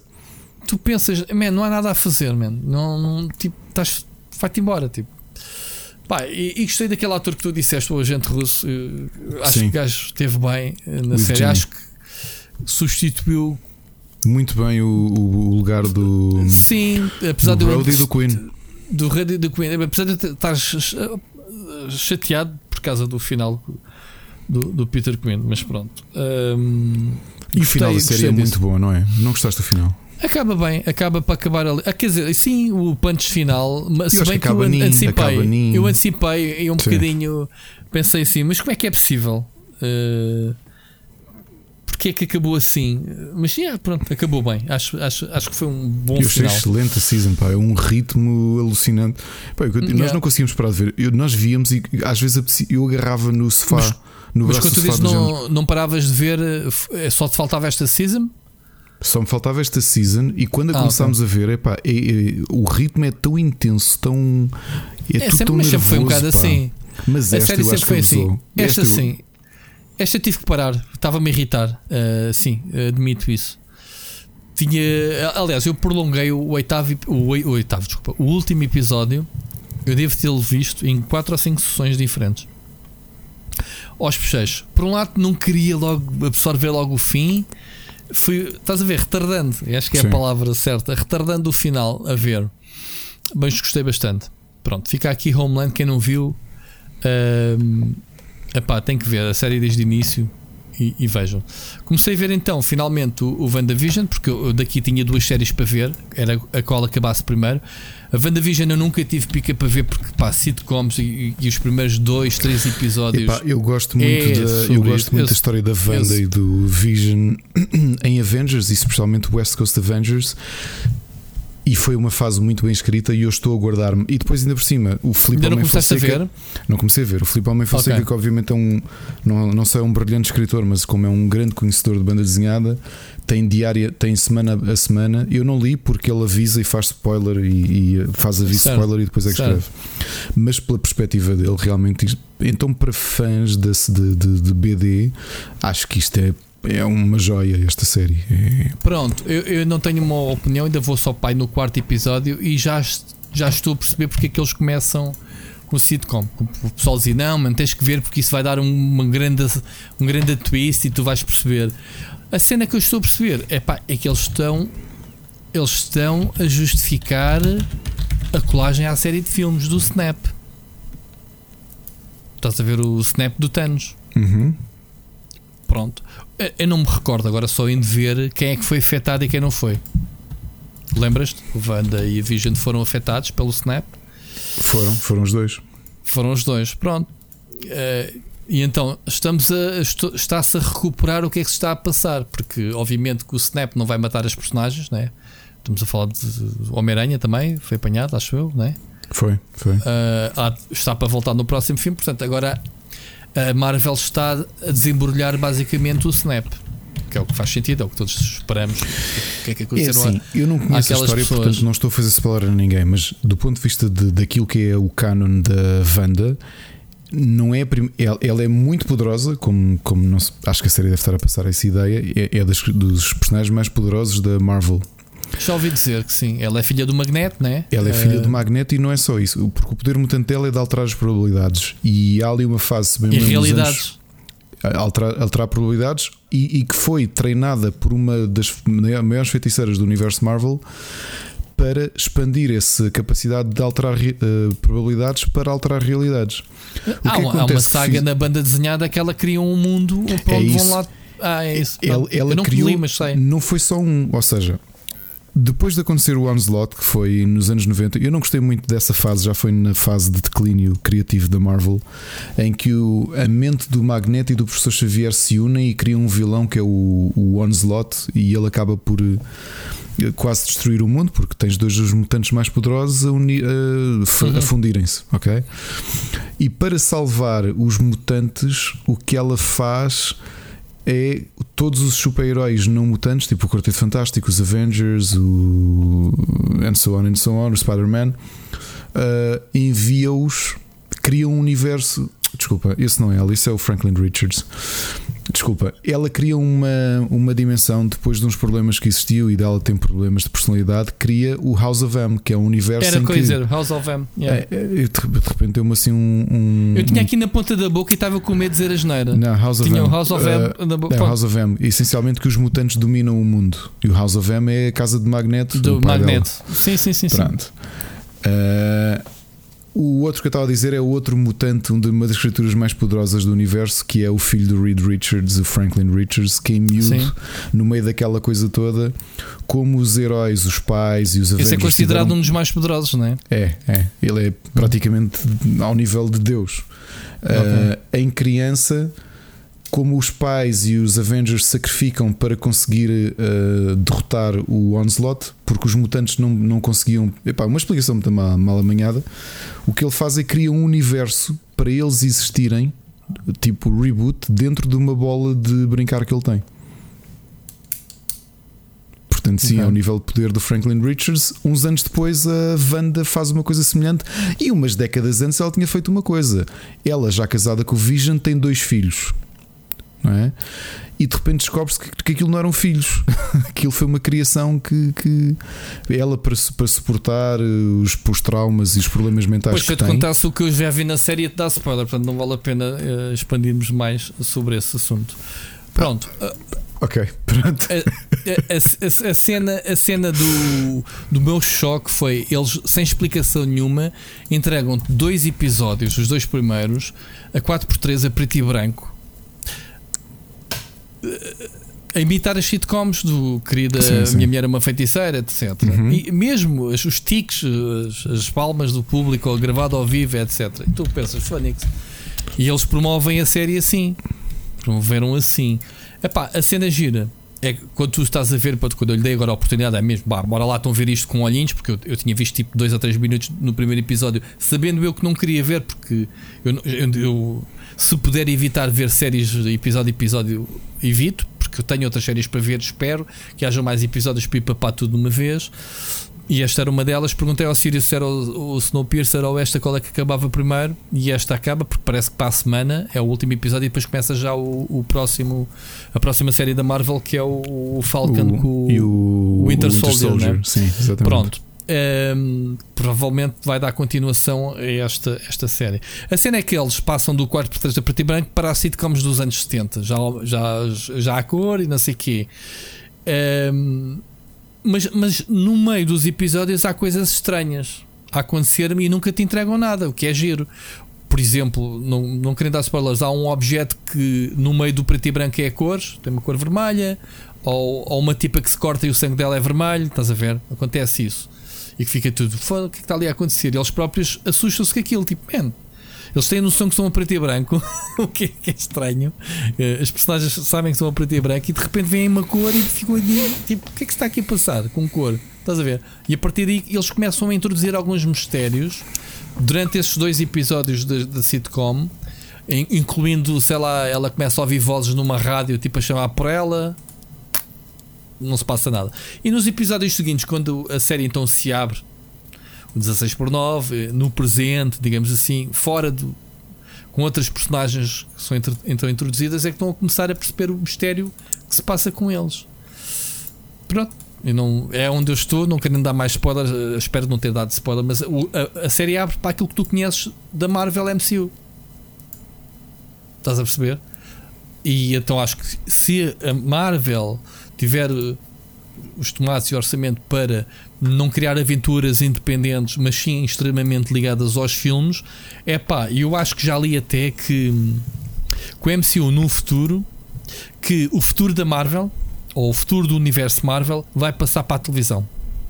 Ou seja, eles deram um exemplo que eu li que a Marvel, o- estas séries como o WandaVision, o, o, O Falcon and Winter o Soldier. Falcão, etc, etc, vão ser as bandas desenhadas que tu eh, compras mensalmente. Cada episódio é um número. E depois tens os eventos especiais, que é aquilo que tu viste nos filmes do Avengers. Uhum. O Avengers, eh, o, o Civil War, que- que é uma adaptação direta de, uma, de, uma, de um evento, não é? E isso vai para o cinema. Epá, e é genial se isso acontecer. Tens bué de conteúdo em termos de séries, que é o que se está a ver, de qualidade semelhante ao cinema, porque os valores de produção calculo que sejam já muito próximos, não é? Porque até, logo a começar com os atores, que são os mesmos. Já não estou a arranjar uh, atores mal amanhados porque é série televisão, os atores de Hollywood de cinema não querem se envolver. E estás a, isso está a acontecer agora com estes. Não acredito que haja uma, uma série do Iron Man, porque uh, Robert Downey Jr., estás a ver? Não, ainda não acredito que tenhamos chegado a esse ponto. Até porque, pelo que acontece à personagem, não, é um exemplo só para. Mas estas personagens, estes atores, se calhar menos conhecidos, não é? Fazem sentido desenvolverem-se nas séries de televisão e depois irem, irmos para o cinema ver os grandes eventos. Não era brutal? Isso realmente. Eu li Mas a ideia deles é essa, por exemplo, o Secret É Invasion, ser, que é é, uma. se- O Secret Invasion, que é uma das, das. há de ser para 2022 ou 2023, é um, é um, um arco de história. Secret Invasion ou Guerras Secretas? Secret Invasion, não, Invasões Secretas, que foi uma coisa relativamente Ok, recente. Ok, ok. Uh, mas uh, sim, é interessante. E, e, aliás, eu digo-te, a expansão que eles estão a ter do ponto de vista de, de, de scope, de, de catálogo, vou-lhe chamar catálogo ou de, de universo, é interessante. Por exemplo, tu veres aqui Eternals, que vai ser um filme, é, é uma escolha arrojada. hum, porque não é propriamente algo que, que tenha um, um- que seja primeiro plano na- no mundo de, no universo de Marvel, pá, mas que sempre existiram, não é? Que tu, desde, desde que o Jack Kirby os criou, ah, que, que fazem parte da que fazem parte de, de- do, do pensamento coletivo dos fãs da, Marvel. Só que é uma coisa secundária. Normalmente os Eternals aparecem ligados a histórias mais importantes de outros, de outros personagens mais conhecidos. E vê-los a ter aqui um filme só deles epá, é, é arrojado, porque eu digo-te aqui Eternals e se calhar só quem nos está a ouvir, só fãs eh, hardcore de Marvel, é que sabem do que é que eu estou a falar. Certo? Eu não sei, Ok. por exemplo. Yeah. Eh, Mas tu, tu só, só, só, para, só para terminar, tu achas que eh, o universo Marvel já deu o que tinha a dar e Não, agora. Não, não, nem, Não. nem, não, ui. Nem pouco mais ou menos. Não, pá, quando, quando tu vês que nesta Phase 4 tens uh, Isso, Shang-Chi. quando, quando- isso depois dos eventos que houve com, com a cena do Thanos, né? Um monte de personagens. Sim, mas quando tu vês que tens o Shang-Chi aqui a, um, que vai aparecer também como filme, que eu acho que é inteligente, uh, porque ele foi muito importante e acho que há um revivalismo deste tipo de, de filmes de, de artes marciais. Um, e acho que ele vai ser importante nesse aspecto. Como o Fantastic Four finalmente ter. pá, repara, o problema do Fantastic Four. Fantastic Four. Já, já a- a- entrar na, na cena cósmica da, da Marvel, não é? Aquilo que eles criam há muito Nem- tempo. Vou olhar Não? para isto como negócio. O Fantastic Four, até os X-Men dominarem o mercado por completo e serem a série mais vendida de banda desenhada, não é da Marvel, é ser a série mais importante eh, em meados dos anos 80, especialmente até o, o início dos anos 90, X-Men eram a febre. Muito mais do que Fantastic Four, mas Fantastic Four sempre foi o flagship da, hum, Uhum. da Marvel. Era, foi, foi a série que criou, que abriu a Silver Age, a série que define aquilo que são os super-heróis a partir do início dos anos 70. Tudo aquilo que tu conheces, seja na Marvel ou DC, a era prateada de banda desenhada americana nasce com o Fantastic Four número 1. O problema de Fantastic Four foi uma questão de direitos. Do fato de teres os direitos saírem da mão da, da mão da, da Marvel Da e ir para a Tá bem. Fox. Mas isso já sabemos que foi o problema o mesmo do Homem-Aranha. Pronto, ok. Mas diferente, mas diferente porque o Homem-Aranha é demasiado poderoso como marca e, e foi sempre sendo alimentado ao longo dos anos para que a Marvel mesmo assim fizesse cedências e mantivesse o personagem vivo.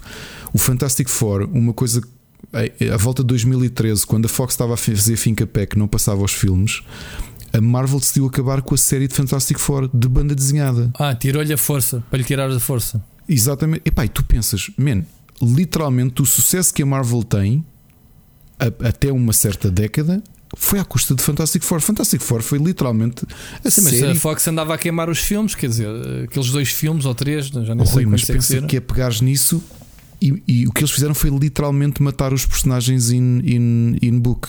Mataram e acabaram a série, tipo The End. E tu, what? Como é que acabas? Era como tu, era, ouve, amanhã leres Marvel decide acabar com a série mensal de Spider-Man. Mas, mas mataram os personagens literalmente? Mataram, sim. Mataram-nos e fecharam a série. Tipo, olha, amigos, morreram, acabou. E tu ficas tipo, hã? What? Era como a Disney a minha dizer assim: pessoal, olha, é assim, vamos sair agora um filme que é a morte do Mickey Mouse. E não, não há mais. Até agora é para voltarem com, com, com eles. Já voltaram, entretanto, depois da aquisição da Fox, pá, vieram de outra dimensão. Estavam, sei lá, o Frank, não sei se o Franklin Richards também disse: Oh, amigo, espera lá que eu sou Deus e eu vou ressuscitar os meus pais e o meu, e o meu tio e os meus tios. Yeah. GG. Pá, quando, tens o, quando tens o Franklin Richards, faz o que tu quiseres, não é? Um, mas é interessante ver, porque é, é assim: eu, eu sou, eu, eu, gosto muito de banda desenhada americana e, e gosto muito de DC, mas sempre fui muito, ainda muito mais Marvel do que, do que DC. E se. E tu já viste que há malta que está envolvida no MCU que é fã de Marvel desde puto. O que quer dizer que eles têm noção do manancial de coisas potencialmente desconhecidas que podem ser muito interessantes eh, de apresentar ao grande público, como os Eternals. Aliás, como os, os Inumanos que foram muito mal aproveitados na série. Eu não vi a série, mas eu quando soube que iam fazer uma série dos Inumanos, eu pensei, uhum. wow, que ballsy. Estás a ver? Assim como este filme de New Mutants, que eu já vi praticamente todo. Ainda não vi. Pensei, como é que tu estragas New Mutants? E é... já, já a Marvel? Não, não, não, não, ainda é, ainda é, da, é o último, é o último todos de. Certo. Foi aquele filme que teve no limbo de desenvolvimento. Sim, sim, sim. Pô, aliás, quando a meio da pandemia, olha, New Mutants vai sair, eu, hã? A sério? Agora? Okay. Se no verão. Muito bem, olha, temos, estamos muito já muito atrasados, já, já, já, já Pronto, eu vou dar as minhas sugestões assim a correr. Sugestões. sugestões a correr. Uh, dois, uh, duas aventuras gráficas completamente diferentes, indies. Uma é o Chicken Police Painted Red. Imaginem L.A. Noir em aventura point and click, em que os personagens são montados com fotografias, fotografias mesmo de realistas de animais em corpo de humanos. É isto. Imagina o Claxon, mas em que os personagens são um detetive, um, um jogo preto e branco. Tem muito bom aspecto é, e é um ótimo jogo. E a parte de investigação e de interrogação completamente calcada dele no ar. É um bom jogo. Outros, só o prelúdio eu adorei porque nunca imaginei ver uma coisa destas. Rui, prepara-te. Aventura point and click e side-scrolling beat 'em up no mesmo jogo. Toma Qual? lá. Brock the Investigator. Tens sequências de point and click, assim que desbloqueias o puzzle, aquilo arranca para side-scrolling beat 'em up. Há, há, há, muita coisa. Realmente a indústria índia é brutal. Ainda, Toma lá. Toma lá e tem muito bom aspecto, as animações dos personagens. Hammertink uh, é um Dwarf Colony Management Game. Uh, tens, uma, tens o corte de perfil de uma montanha, vais construindo, vais pondo, vais construindo tipo umas salas de minar, outras de blacksmith e afins, porque à superfície está a haver uma guerra entre os, os anões e os humanos. E o teu objetivo é alimentares essa guerra com, com os, os recursos e as construções que fazes na parte, chamemos de City Builder, que é dentro de uma montanha muito interessante também. A Persona 5 Strikers já falaste. Curse of the Dead Gods, acho que já se pode falar dele. Tu recebeste ou não? Recebi sim, ainda não consegui instalar, mas tenho visto o impacto a jogá-lo. Epá, e está. Parece-me. Ele até me teve a explicar o jogo, parece-me o Hades, né? É muito Pá, conceito do Hades. Sim, ou seja, tu és, um, tu, tu és alguém amaldiçoado, uh, és um humano amaldiçoado, está dentro de uma série de dungeons e, uhum. e a veres até onde é que sobrevives uh, para tentar livrar-te da, da, da, maldição que te foi colocada. O combate Sim. está muito bem pensado. Gosto muito do visual porque me faz lembrar o Mike Mignola, o autor de, o Sim, autor de várias coisas, mas especialmente o Hellboy. Hellboy. Né? Yeah. Uh, gostei muito do visual. E é um jogo da Focus uh, interessante. Não, eu digo não tinha ouvido falar dele até ele me cair na, nas mãos.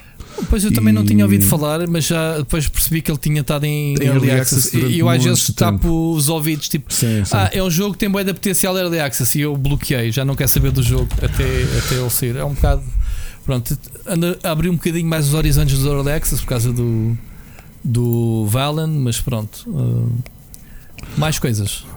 O Breathedge, Breathedge uh, é um um jogo muito bonito, é um jogo de sobrevivência peculiar que é tu és um astronauta que a tua estação espacial eh, está em está stranded no, no meio do, do, do, do espaço, uh, está danificada e tu vais ter de sair, vais ter de fazer incursões cá fora a tentar recolher minério e recolher objetos e fazer Ok. salvas de coisas. Estou a ver. Para isto tentando reparar, portanto, é um, Um survival no game espaço. na primeira pessoa. Epá, É como se fosse o Gravity. Sim, É mas em né, survival se game, em survival game, sendo que o teu tanque de oxigênio é muito reduzido quando Pois. sais porta fora da escotilha. Escotilha Ontem vi fora, um, aliás. vi um filme do George Clooney novo da Netflix que é um bocado isto. Pronto. Que, é, que é- chama-se Midnight Sky. Por acaso não meti nas minhas recomendações que me esqueci. Ahm, já agora vi esse o MIB International que nunca tinha visto. Ah, mas pronto, Também MIB é MIB. vi. Ah, mas este, o Midnight Sky, é um, é um filme assim meio maluco, ah, baseado num livro. em, em que ele em que, em, que se, em, que, em, em que se manda uma primeira expedição para, um, para uma das luas de Júpiter, acho que é Júpiter ou Vênus, Vênus habitável como a Terra, etc. E depois há uma viagem deles de regresso à Terra também, mas ao mesmo tempo na Terra está a acontecer as alterações climáticas e, e pronto, há catástrofes. É um filme um bocado triste e, e que tem a ver com estes no- nossos problemas, não é? Claro. Eh, a nossa realidade. Por um lado, estamos a fazer cada vez mais missões espaciais, quase como que a fugir da Terra e a Terra a autodestruir-se. Pronto. Ainda hoje ouvemos aquela notícia do iceberg que se descolou, não sei se viste, Não, vi. do, do tamanho de. Londres, eh, do tamanho de Londres que se descolou. Pronto, e é assim. Bem, então este Breathedge, muito bonito, muito, muito bonito. Pá, um jogo indie. pá, eh, isto, eu se bem me lembro, isto é Unreal. Muito bonito o jogo mesmo, na primeira pessoa, com um ar retrofuturista. E é uma coisa, tu és um tipo simples que estava a levar o- as cinzas do avô numa, para um funeral no, noutra galáxia e, e de repente teu, a tua nave, a tua estação eh, bloqueia ao meio do caminho e tens de sobreviver. Uh, do que joguei, gostei bastante. E olha que eu não sou assim grande fã de survival games. Já agora, uma nota: espero que tenham gostado da live de Valheim em que nós jogámos a semana passada. Quem não viu, por favor, vá ao Twitch do Split Screen. Foi, tão, foi tão giro, tínhamos, temos que repetir isso. Yeah. Quando tu Eh, basaste, fizemos uma grande casa. Não sei se depois foste vi, ver eu o vi, resto. eu depois fui ver. Eu do vi um bocado. Eu depois voltei Tem lá, tens lá a tua a caminha e ver. tua guardada. Não, não estragamos. Não a destruímos Eh, para ficar lá guardada para ti. Mas pronto. Uh, O, outro, o último jogo, não vou falar muito dele porque ainda quero jogar mais. Eu neste momento devo estar com cerca de 8 horas, por isso só comecei, comecei a jogar no sábado e já vou com 8 horas. Bravely Default 2, estou a gostar muito, eu joguei muito, gostei muito do, do original e este jogo está ainda mais bonito porque obviamente que a Switch permite uh, permite uh, uma série de experimentação e uma série de desenvolvimento visual que a 3DS não permitia e o combate está tão bom quanto o anterior. E, mas vou deixar se calhar para a semana para falar um bocadinho mais. Eh, Do ponto de vista Se de calhar música, para a semana também vou tentar jogar porque, porque ainda não instalei também esse. Do ponto de vista de música, três, três sugestões. Uma que já tinha aqui falado do single, do primeiro single, e saiu finalmente. O álbum da, da grande Anneke van Giersbergen saiu na sexta-feira. Chama-se The Darkest Skies or the Brightest. É um grande álbum de art pop, eh, chamemos-lhe assim. eh, acho que esta, esta su- suavização do som dela encaixa muito bem na, na- na belíssima voz que tem. É das vozes mais bonitas e mais doces que eu já ouvi. E portanto é um, o grande conselho. Um, e no mesmo dia saem dois álbuns, também mais dois projetos começados por A. Um é o novo álbum dos, dos Architects, chama-se For Those That Wish to Exist, também um bom álbum, uh, mais técnico. E depois o, o- o velhinho e histórico Alice Cooper finalmente lançou um novo álbum de estúdio, também na sexta-feira, chamado Detroit Stories. Isto é Covid, até ressuscita aos mortos, meu. Fogo. Eu hoje li, ah, olha, antes de começarmos, li assim uma notícia rápida que é por causa da Covid. Os Rammstein gravaram um álbum em segredo e estão quase a, a apresentá-lo. Tem tempo, os homens estão em casa ou estão a fazer streams na, na Twitch Exato. ou estão a gravar álbuns. Quer dizer, então não é? Eh, falando de históricos, o Rob Zombie, o realizador barra músico White barra, Zombie. assim, barra front, ex-frontman dos White Zombie, dia 12 de março vai lançar o próximo álbum de originais eh, que se chama The Lunar Injection Kool-Aid Eclipse Conspiracy. E portanto estejam atentos e acho que é isto, pá, esta semana de sugestões. Um episódio Ok. longo. Espero que tenham gostado tanto. O- O episódio comemorativo do meu aniversário acho que é uma boa maneira de fechar. É uma boa festa O, de o anos. pessoal, o Eh, pessoal vai dizer, pá, 3 horas e um quarto, e já está a pedalar para ir para as 4. que é o que a gente começou, duas horas, três, enfim. Bom, mas este episódio justificou-se. Tivemos muitos temas, muitas mensagens dos ouvintes. O aniversário do Ricardo, obviamente. O novo espaço, o cantinho do Sírio. Esperem para a próxima semana, como o próprio Sírio disse. E nós, Ricardo, também nos ouvimos para a semana. Ouvimos para a semana. Grande abraço. Grande abraço. David.